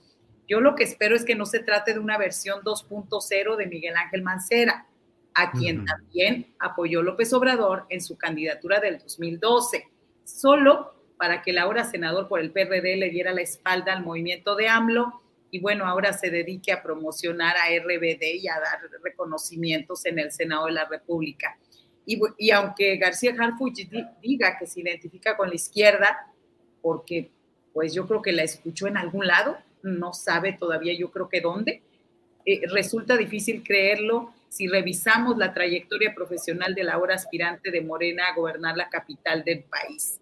Ojalá que no vaya, ojalá que vaya y pues de paso, de paso informe qué pasó con los 43 cuando él era encargado de la Policía Federal en Guerrero y que nos sigue pareciendo a todo mundo bastante extraña esta inclusión de este personaje, por más que eh, eh, le hagan este, imágenes, diseño, características de súper policía y súper guapo y súper todo. Ya tuvimos un súper guapo. Recordemos a Peña Nieto, acuérdense que como le gritaba, ¿no? Adiós bombón o bombón te quiero en mi colchón, pues así nos fue, así nos fue. Bien, Marta Olivia, gracias. Eh, Salvador Frausto, ¿qué opinas sobre este tema? García Harfus y las palabras hoy del presidente de la República que dice, bueno, si tienen pruebas que denuncien y finalmente el pueblo es el que tiene que decidir. Salvador. Sí, me parece que hasta el momento eh, las eh, pruebas contra Harfush son estos señalamientos que hay en el expediente Ayotzinapa, en el que participó en alguna o algunas de las reuniones eh, posteriores a la desaparición de los 43 eh, estudiantes y eh, no conocemos el nivel de información que pudo haber tenido en ese, en ese momento. Él ha dicho que no formó parte en la toma de decisiones en, ese, en ese momento y que incluso lo mandaron a, Michoacán cuando ocurrió la, la, desaparición de los estudiantes. Es un perfil eh, que ciertamente no nos ha ido bien con este tipo de, perfiles. Le preguntaba eh, yo en el Café Milenio que ya tuvimos un Mancera y que terminó espiando a sus enemigos, a, periodistas, a sus adversarios, y él sostiene que no, que no ha espiado fuera de la, de la ley, eh, me parece que, bueno, pues que es muy sana la discusión eh, de qué va a ser eh, Morena con un personaje que por otro lado es muy popular y que dio muy buenos resultados en términos de, del combate a la seguridad, mientras que a nivel federal los homicidios, digamos que solamente se contuvieron, en la Ciudad de México se redujeron los homicidios, los eh, feminicidios y otro tipo de delitos de alto impacto, los secuestros señaladamente de manera muy importante. Entonces, eh, un funcionario eficiente que tiene un nivel de arrastre y de popularidad muy fuerte en la Ciudad de México, que atrae a las clases medias, pues pone la gran tentación en Morena, que justo su, su mirada eh, preocupante está en reconquistar a las clases medias que votaron por Andrés Manuel López Obrador en el 2018 y que se encuentran desencantadas con, em, eh, de acuerdo a lo que vimos de las elecciones del 2021, donde perdieron eh, la mitad de las alcaldías de la Ciudad de México. Entonces es una tentación muy fuerte para, para Morena ir por el candidato que garantizaría, según las encuestas, eh, una mejor posición eh, de Morena en la Ciudad de México, incluso em, recuperar votos de la clase media. Y del otro lado está una candidata muy clásica, muy tradicional, muy eficiente, eh, también como alcaldesa Clara Brugada, quien pues ha ofrecido muchos resultados interesantes y cambios importantes en Iztapalapa, y cuenta con el apoyo de las, eh, del ala dura del, de Morena. Sin embargo, se ve complicado que penetre en alcaldías como Benito Juárez, eh, Miguel Hidalgo, Álvaro Obregón, algunas otras, que em, donde el voto va a estar más competido con la oposición. Entonces, la discusión, me parece que el presidente la pone en el lugar eh, correcto, la gente tendrá que decidir lo más probable es que sea una encuesta y ya veremos eh, si la, presión hacia de la ala dura de Morena hacia que se baje antes de que se levante la encuesta eh, sería la, la única alternativa, me parece, de que mm, Harfush eh, no sea el candidato, porque es complicado ver a Clara ganándole en una encuesta a población abierta. Bien, gracias Salvador. Eh, Jorge Meléndez, ¿qué opinas de este tema? La candidatura de García Harfuch en la Ciudad de México. se está exagerando el punto al pretender eh, poner en duda su viabilidad por los asuntos del antes y el después de uh, Ayotzinapa.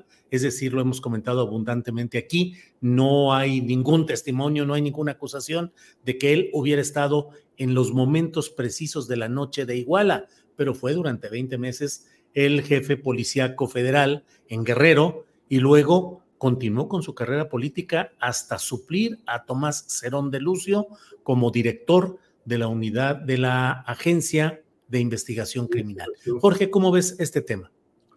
Mira, yo creo que lo que hace el señor Omar García Harfuch, es decir, yo no estuve en ese momento. Yo tampoco estuve en 68 en ese momento, llegué tarde, afortunadamente para mí, pero yo participé durante todo el movimiento y después iba a visitar a la cárcel a el señor Pablo Gómez de la Unidad de Inteligencia Financiera, hasta que el partido, y además una persona de la presidencia, nos dijo a mí y a otro compañero, se tienen que ir. Y entonces el partido me becó allá en Moscú, en la Patricio Lumumba. Partido Comunista. El Partido Comunista Mexicano. Pero que yo no he estado en, en Tlatelolco no quiere decir que yo no participé, yo participé y luego regresando de la Lumumba me incorporé nuevamente. Entonces, uno es una persona que o estás en una trinchera o estás en otra. Y él está en una trinchera muy clara. Un compañero por ahí hizo un artículo que llama Los Tres García. Marcelino García Barragán, su abuelo, que estuvo metido en la represión de Luis Echeverría.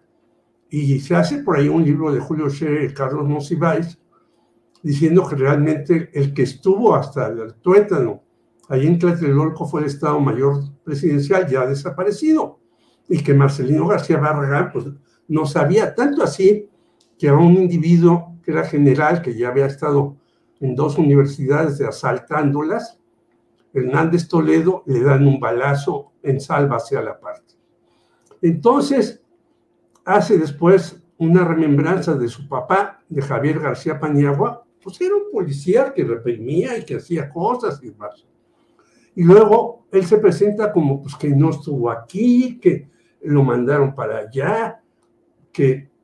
¿Y cómo responde sus entrevistas en general? Yo vi Café Milenio Dice que estuvo muy agudo Salvador, pero todas las entrevistas, pues lo que diga Claudia, yo no sé, yo estoy para servir al pueblo mexicano y voy a hacer lo que diga Claudia. Y bueno, ¿tú qué opinas del 68? Pues yo no participé, bueno, mi abuelo ya dio su versión, no estuvo metido. ¿Y qué opinas del el movimiento cualquiera? Y se sale el individuo por la tangente. Hay que decirlo muy claramente. Y por eso tú, Julio, y yo puedo ser vapuleado al rato.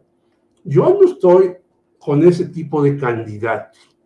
Y no lo estoy porque desde el Partido Comunista nosotros nos opusimos a ciertos candidatos cuando el Partido Comunista hacía alianzas para llegar al legislativo. Es más, yo fui diputado suplente con Rincón Gallardo. Y yo estuve haciendo una serie de, de proyectos, entre ellos una ley de comunicación social, que jamás se presentaron. O si se presentaron por la parte del Partido Comunista, fueron a la bodega de la Cámara de Diputados, que debe ser extensísima, porque hay tal cantidad de propuestas legislativas que se hacen en tres años que es de 700 hasta 1000.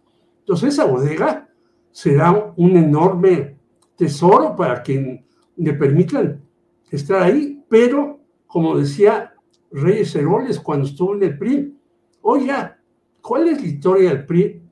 Aquí no tenemos ni historia, ni bodegas, ni nada. Así es la Cámara de Diputados, no tiene nada de lo que llegan a sus manos. Por lo tanto, a mí no me parece que por ganar la Ciudad de México, Morena deba de dar pues el aval a un personaje que ya no está mostrando que pretende. Lo único que pretende es llegar ahí, que yo creo que sí tiene muchas posibilidades porque los últimos estudios demoscópicos le dan a él 30, 40 y a Clara 18 y 20 cuando más. Es decir, que tiene una presencia y una importancia, la tiene, de hablar. Yo no estoy de acuerdo con, con esa. Tú lo dijiste, Julio, bueno, ya le dio el aval, como quiera que sea, Andrés Manuel. Ya Clara Sheinbaum dijo que va. Ya Mario Delgado dijo también, no, pues ahí está presente y hay que ir a las elecciones internas. Yo creo que será un error gravísimo. Yo lo compararía incluso con el caso del señor Mancera, ese fue un error terrible, pero este sería catastrófico que alguien como Omar García Harfuch fuera nuestro jefe de gobierno en la Ciudad de México. Yo creo que Morena debe ser muy cauteloso sobre eso y si no, que eh, busque cómo las, los daños que haya sean menos graves para esta ciudad, que es un refugio para toda la izquierda y para toda la gente que tiene problemas en el país. Gracias, Jorge Meléndez. Antes de seguir con la primera, eh, el siguiente planteamiento, déjenme comentar que efectivamente, como señala Jorge Meléndez, eh, hay una videocharla cruzada de Paco Cruz, el gran periodista Paco Cruz, que se llama Los Tres García, el represor, el presidencial fallido y Omar Hamid, análisis de Paco Cruz. Es esta la, las sombras de García Harfus, Ayotzinapa, García Luna y la Hermandad. Esa es una videocharla que hizo Paco Cruz el 16 de junio recién pasado, 16 de junio. Lleva 403 mil visualizaciones. Ay, Dios mío. Sí, sí, sí. Bueno, pues vamos a seguir adelante. Em, Marta Olivia, pues hay muchos temas hoy en este día y operativo militar en Badiraguato el sábado. Muy extraño y todavía sin información que nos digan por qué se hizo, para qué se hizo, qué sucedió. Reportes periodísticos de que hubo movilización de tropas, de efectivos militares, de vehículos, helicópteros, pero no se supo nada. Y finalmente hoy han aparecido en Sinaloa una serie de mantas en las que supuestamente los chapitos dicen que queda prohibido terminantemente cualquier asunto de producción, venta, tráfico relacionado con el fentanilo. Y este jueves vienen a México pues una poderosa delegación de Estados Unidos encabezada por el secretario de Estado Blinken, viene también el fiscal general de Estados Unidos, eh, Garland, y viene también eh, el uh, secretario de Seguridad, Mallorcas. Así es que, pues toda una poderosa delegación que viene a, a tratar el asunto del fentanilo. ¿Cómo vas viendo ese tema, Marta Olivia? Eh, dos puntos ahí, Julio. Uno es que sigue resultando muy extraño que no tengamos información oficial sobre las imágenes que vimos el fin de semana este, el funcionario que ha brindado la versión oficial más eh, acercada o más nutrida es el secretario de Seguridad Pública de Sinaloa, Gerardo Merida Sánchez, quien dijo que se trata de la llegada de 300 elementos del ejército mexicano para realizar trabajos de seguridad en la tierra. Y bueno, a veces nosotros creemos que todo el mundo sabe, pero bueno, Badiraguato, ¿por qué es importante? Pues porque es el lugar de donde nace eh, el nacimiento del Chapo Guzmán, y también por el detalle que está a unos días de que Estados Unidos sancionara a nueve personas vinculadas con los chapitos, es que la Sedena desplegó estas fuerzas militares en el llamado Triángulo Dorado.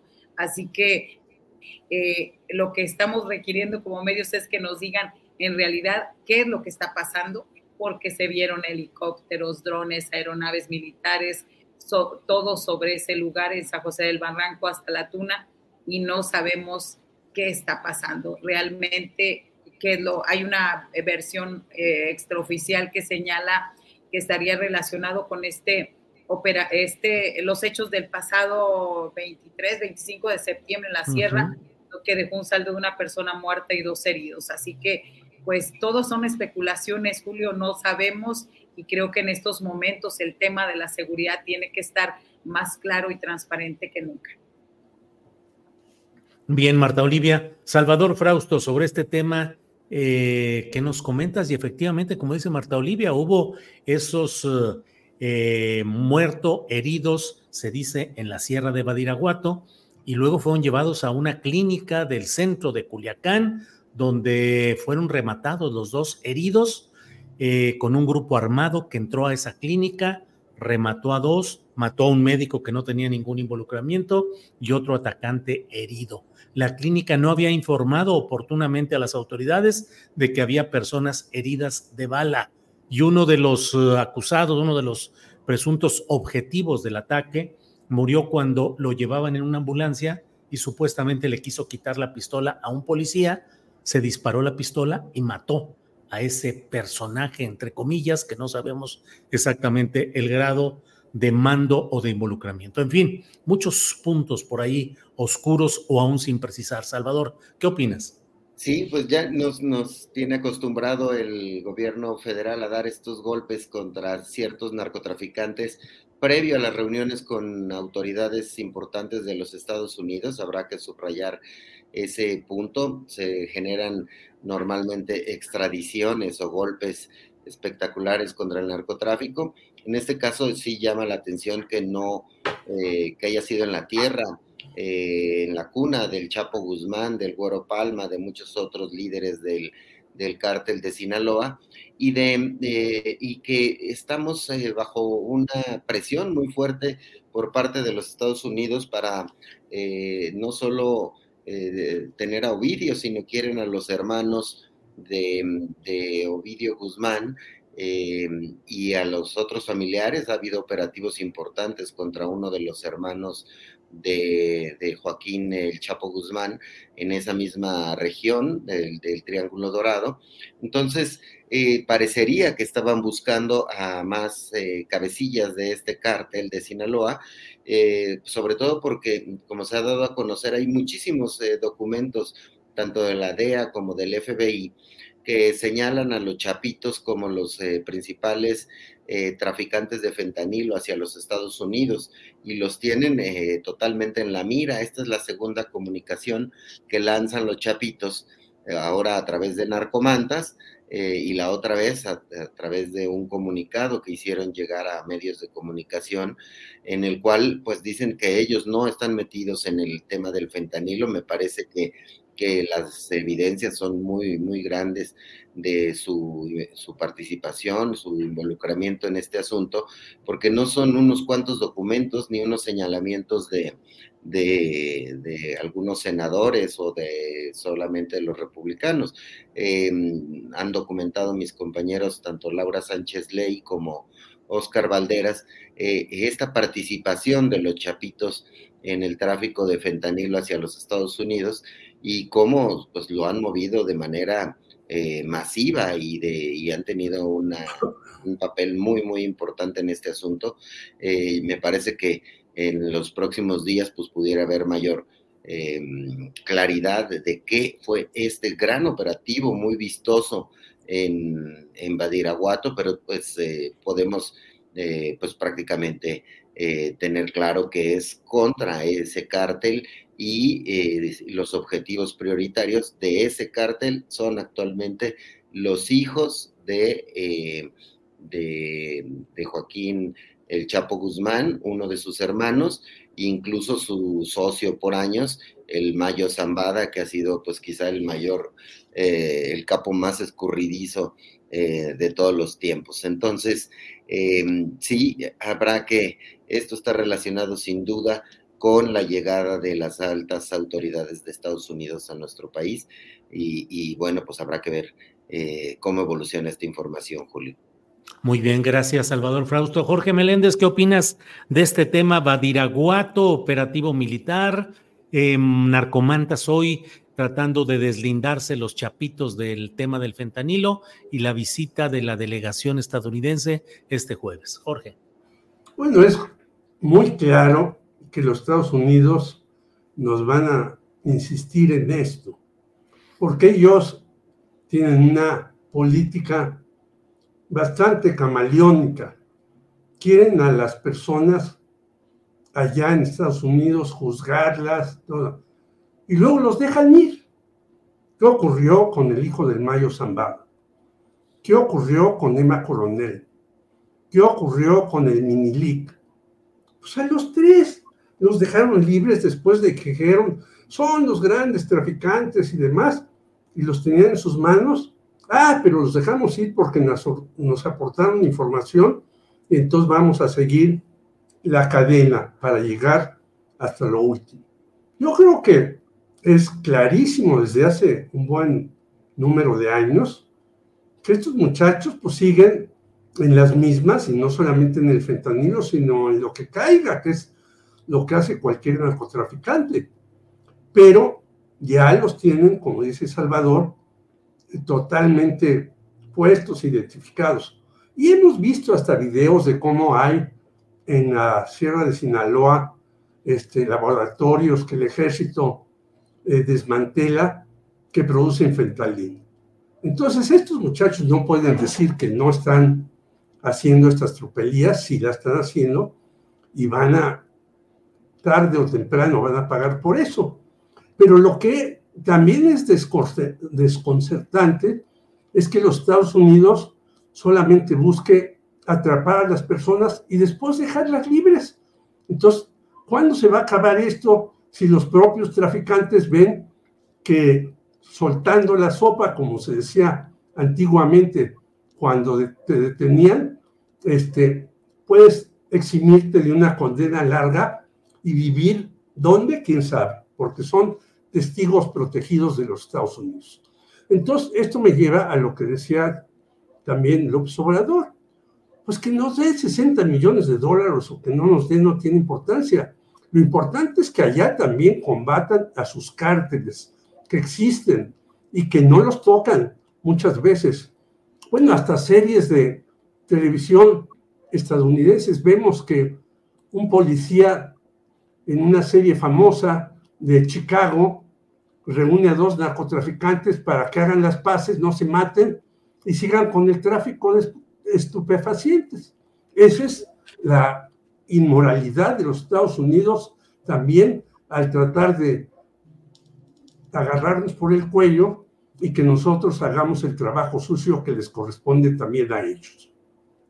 Bien, Jorge, gracias.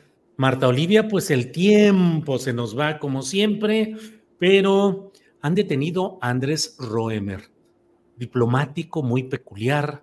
Eh, tuvo que salir del servicio diplomático luego de decidir que su lealtad estaba más con Israel que con México, que era el país que representaba en una votación eh, internacional y eh, acusado de una serie de delitos relacionados con violaciones y abusos sexuales, ha sido detenido. El presidente de la República dice que lo van a extraditar. Y bueno, ahí está. La pregunta también es, bueno, Roemer, muy bien. ¿Y qué pasa con Cerón de Lucio? ¿Cuál es tu punto de vista, Marta Olivia, por favor? Sí, claro, justo, justo iba a comentar esa parte. Eh, eh, creo que una de las situaciones más difíciles cuando se habla de alguien que huye de la justicia en México, siempre saben que hay varios países que son paraísos para ellos, para no ser perseguidos o que hay bastantes complicaciones para regresarlos. Uno es, en el caso, es Canadá y otro Israel. Entonces, me parece que esto abre la puerta enormemente para que quienes se creían protegidos, protegidos por este país, eh, crean que no pueden ser detenidos. Creo que es un buen inicio y se ha estado, no en el caso de Roemer, pero sí de Tomás Cerón, presionando muchísimo para que eh, sea extraditado. Entonces, me parece que este es e, es un buen inicio para que ya nadie crea que Israel es el paraíso de los fugados en, México.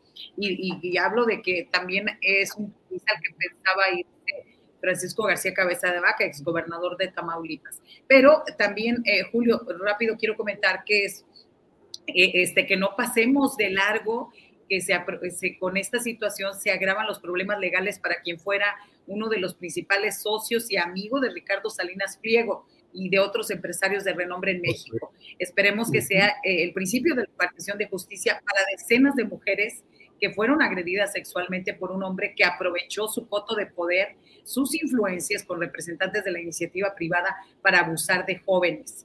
Más de 60 denuncias de acoso y de abuso sexual.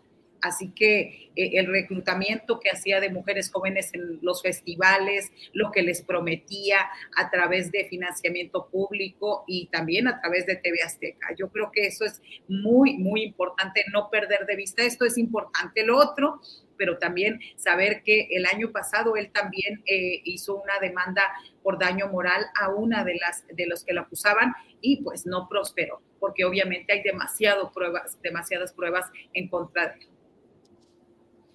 Bien, Marta Olivia, gracias. Sobre este tema, Salvador Frausto, ¿cómo ves la detención de Andrés Roemer?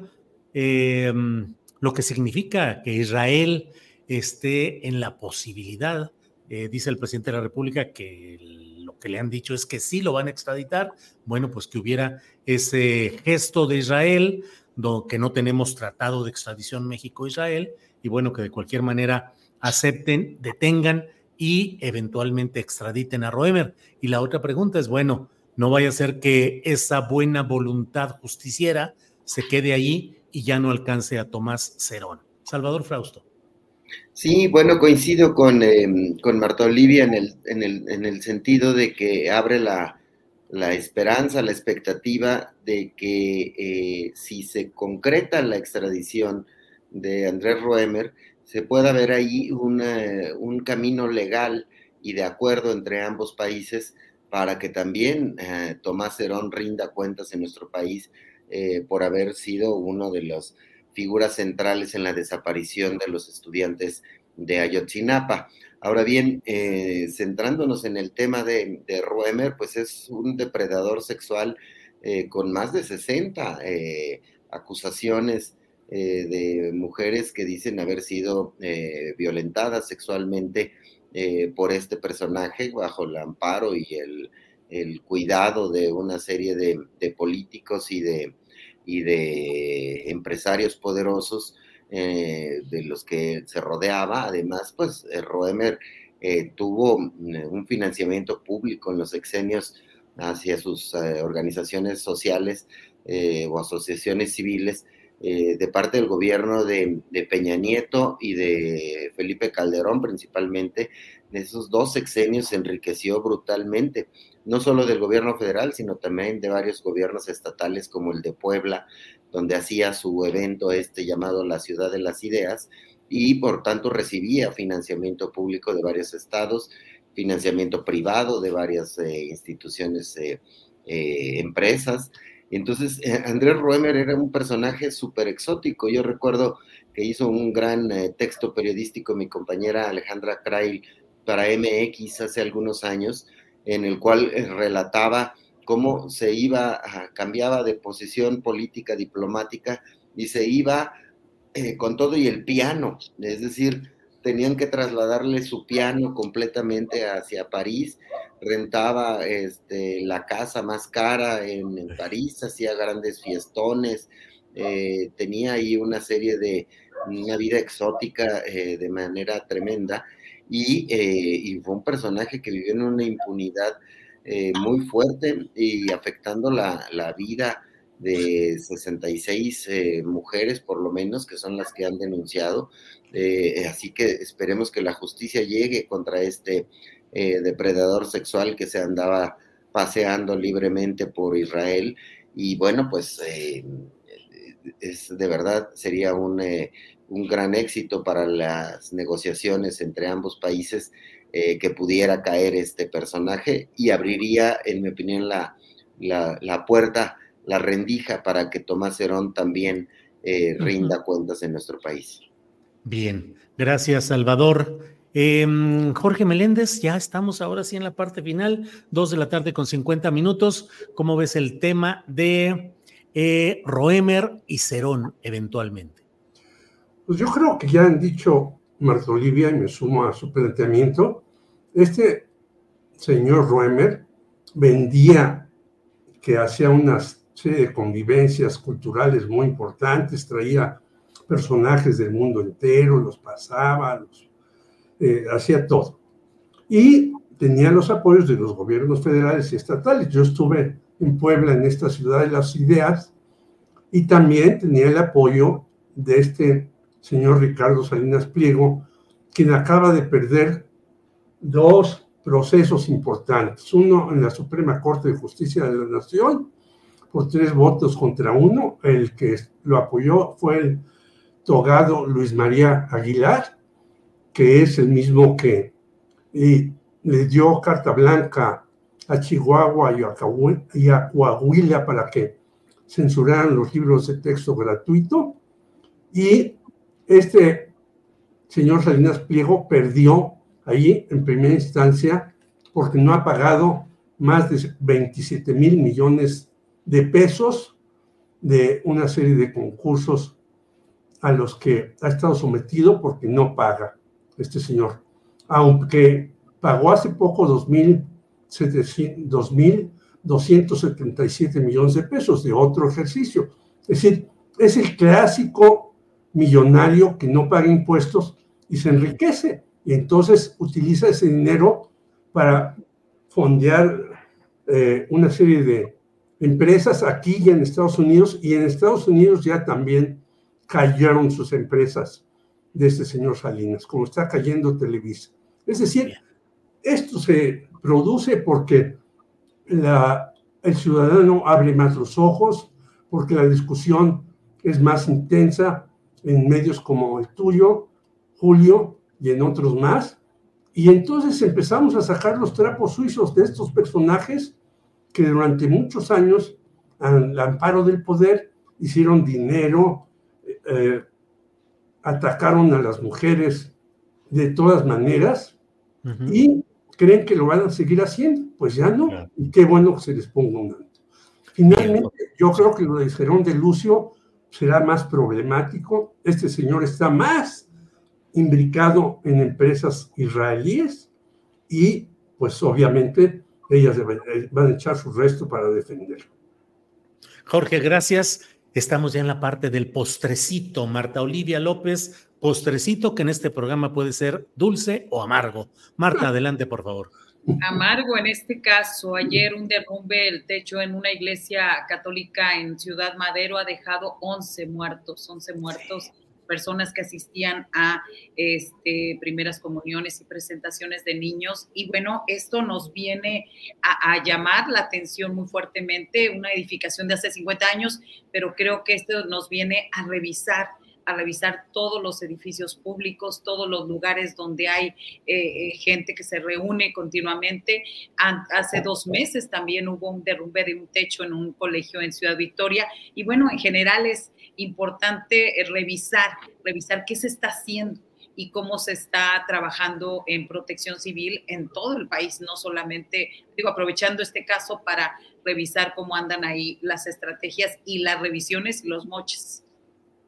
Bien, gracias Marta Olivia. Eh, Salvador Frausto, postrecito, por favor. Sí, pues, eh, y ante todo esto, Xochitl Galvez sigue sin levantar eh, bandera, ¿no? Ya hasta se nos olvidamos de, del fenómeno eh, Galvez, que supuestamente iba a inquietar y a mover las arenas políticas de manera muy fuerte, y sigue un desorden en su campaña sin nombrar, eh, decía que iba a nombrar voceros, medio los nombrólogos, no, como que no los termina de nombrar, le dijeron que no algunos, eh, ella es muy su amiga, pero no le eh, no va a ser su, vocera, tampoco Germán Martínez. Em, sigue el, humor de que Marcelo Ebrard está coqueteando con acercarse como coordinador general de la campaña y Krill enojado porque este, y guardadito, eh, actuando, digamos, en pantuflas o en calcetines para no hacer ruido es una campaña que no parece tener rumbo y no parece levantar ni orientarse hacia, hacia algún lugar, eh, aunque creo que ya le bajó un poquito a los chistes, eh, doña eh, pues sigue eh, pareciendo una campaña en punto muerto, ¿no? Entonces, está cediéndole mucho terreno mientras eh, vemos eh, la campaña de Claudia Sheinbaum con nombramientos territoriales, con planes de nombrar una casa de Morena en cada municipio, de tener presencia en cada colonia, em, de ir sumando a personajes polémicos en algunos casos de otros partidos, eh, sumándolos a su campaña. Em, entonces, eh, sí me parece que, este, que ahí, ahí, en algún momento va a tener que haber un, un este, pues un toma, una toma de control de la campaña, ya sea de la propia Xochitl o de los líderes de los partidos, de los tres partidos, o de Claudio X González, que es el padrino y quien impuso ahí a, doña Xochitl. Entonces, bueno, pues eh, habrá que, ver si, si levanta, si empieza a tener cierta organización esa campaña. Muy bien, gracias Salvador Frausto. Jorge Meléndez, postrecito, por favor.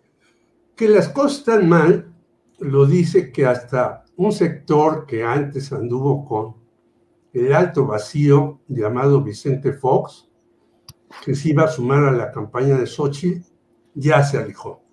Es Jorge Castañeda y sus cuates, los cuales se quejan que la partidocracia no les permite participar. Hay que ver algunos de los cuates de Jorge Castañeda que ya están plenamente desilusionados de la señora Xochitl Gálvez. Este va a ser otro clavo en el ataúd de esta señora que con huevos o sin huevos, como lo dice ella, pues no, no alcanza a tener una presencia real. Y en sus actos que hace, bueno, sacan un, un acto hoy con unos del PRD y da vergüenza, son menos de 20. Chucho Zambrano lo encabeza y dices, bueno, pues cómo va a ganar una elección presidencial esta señora se hace un acto de 20 perredistas, ¿no? Eso ve el desfiguro. Y en segundo lugar, yo quisiera señalar que eh, el próximo gobierno, porque este no lo hizo, debe de ponerle más en la balanza a la cultura. Ya hablamos de lo de Ruemer, que sí le metían los gobiernos panistas y priistas, como dijo Salvador, dinero a estas cosas, aunque no era cultura, era un simple desfile de personalidades.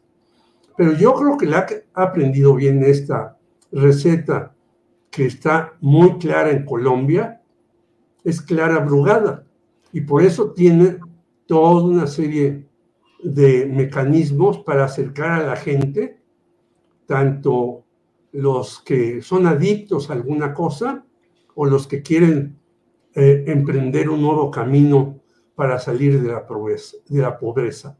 Y yo creo que eso que ha hecho Clara Brugada es una enseñanza no para mí eh, y para este grupo, sino para todos. Y yo creo que ella merece una oportunidad, a pesar de que está aparentemente mal ranqueada en las preferencias de Moreno. Bien, Jorge Meléndez. Eh, ahora, si ustedes me permiten, Jorge, Marta, Salvador, denme chance de hacer yo un pequeño postrecito. Claro. Adelante, señor. Nuestro querido Jorge Meléndez es uno de los periodistas más destacados, más respetados, un periodista a quien yo admiro, a quien he seguido siempre su trayectoria. Es, eh, forma parte de un grupo de amigos periodistas, José Reveles, Rogelio Hernández López, Jorge Meléndez, de un gran respeto. Jorge va a ir después de este programa, así lo quiso, a un tratamiento médico personal especial. Decidió estar con nosotros antes de ir a ese tratamiento y bueno, como siempre, desearle que salga muy bien, decirle que hay un gran cariño de todos quienes eh, estimamos y apreciamos la congruencia. Jorge Meléndez ha sido un hombre congruente, de izquierda siempre, luchador claro, crítico, que no ha cedido a la tentación de los cargos públicos, de la nómina especial, sino que ha ejercido la función política, cívica, cuando ha sido su momento, o la función periodística en otros casos. Así es que, Jorge, con mucho amor y mucho cariño de todos nosotros, que te muy bien en este tratamiento. Gracias. Gracias, Jorge. Hasta luego. Adiós. Mucho cariño y buena vibra, Jorge. Ahí vamos. Adelante, adelante. que todo salga bien, estamos contigo siempre, nuestro respeto, admiración y cariño, Jorge. Bien. Gracias. Bien, Jorge. Sale. Vamos, las 3 de la tarde. Sí, sí, sí, claro que sí, claro que sí, Jorge. Muy bien, muy bien. Bueno, bueno, pues vamos para adelante. Salud para Jorge, dice Adriana Martínez. Jorge Meléndez, que todo salga bien. Eh, Leticia Martínez, eh, señor Meléndez, deseo bienestar para usted. Salud y para bienes, Jorge Meléndez, Mac P. Flores. Eh, con mucho cariño, de verdad, para Jorge. Es un gran ejemplo, un gran periodista, un gran ciudadano, hombre de izquierda, siempre comprometido, crítico, sin desviaciones. Cariño y respeto le envían a Vázquez, que salga muy bien don Jorge Meléndez. Eh, lo mejor para don Jorge, que Dios lo bendiga. Dice, mi pecho no es bodega, ese es el título de Draco L. Dracul, que todo salga bien. Bueno, bueno, bueno, pues vamos a seguir adelante.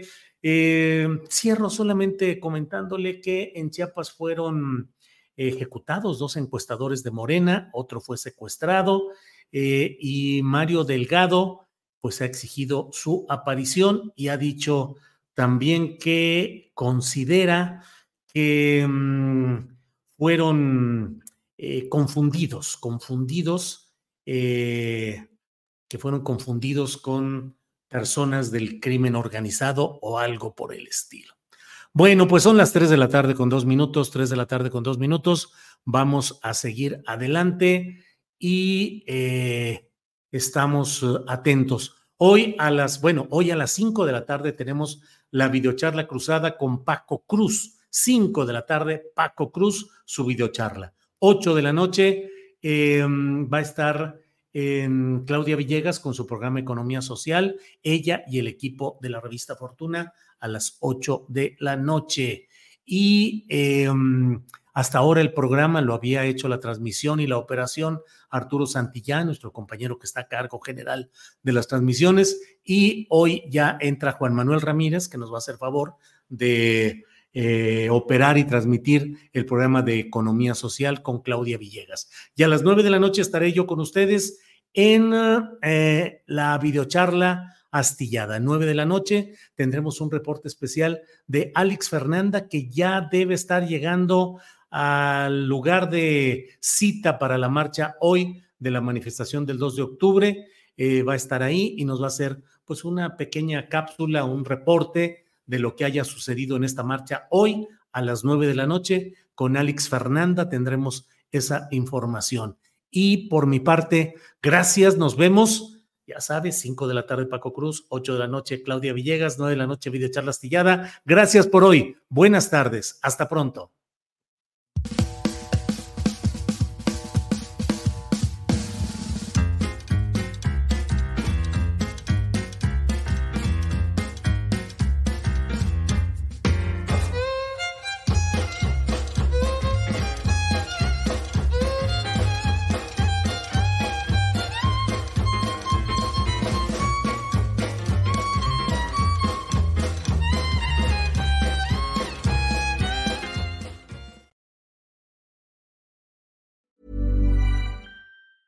Planning for your next trip? Elevate your travel style with Quince. Quince has all the jet setting essentials you'll want for your next getaway, like European linen, premium luggage options, buttery soft Italian leather bags, and so much more. And it's all priced at 50 to 80% less than similar brands. Plus, Quince only works with factories that use safe and ethical manufacturing practices. Pack your bags with high-quality essentials you'll be wearing for vacations to come with Quince. Go to quince.com slash trip for free shipping and 365-day returns. ¿Te preocupas por tu familia? Entonces, ¿por qué darles solo huevos ordinarios cuando pueden disfrutar de lo mejor? Eggland's Best, los únicos huevos con ese delicioso sabor fresco de granja, además de la mejor nutrición, como 6 veces más vitamina D, 10 veces más vitamina E y 25% menos de grasa saturada que los huevos regulares, además de muchos otros nutrientes importantes. Así que, dales los mejores huevos. Eggland's Best, mejor sabor, mejor nutrición, mejores huevos. Para que te enteres del próximo noticiero, suscríbete y dale follow en Apple, Spotify, Amazon Music, Google o donde sea que escuches podcast. Te invitamos a visitar nuestra página julioastillero.com.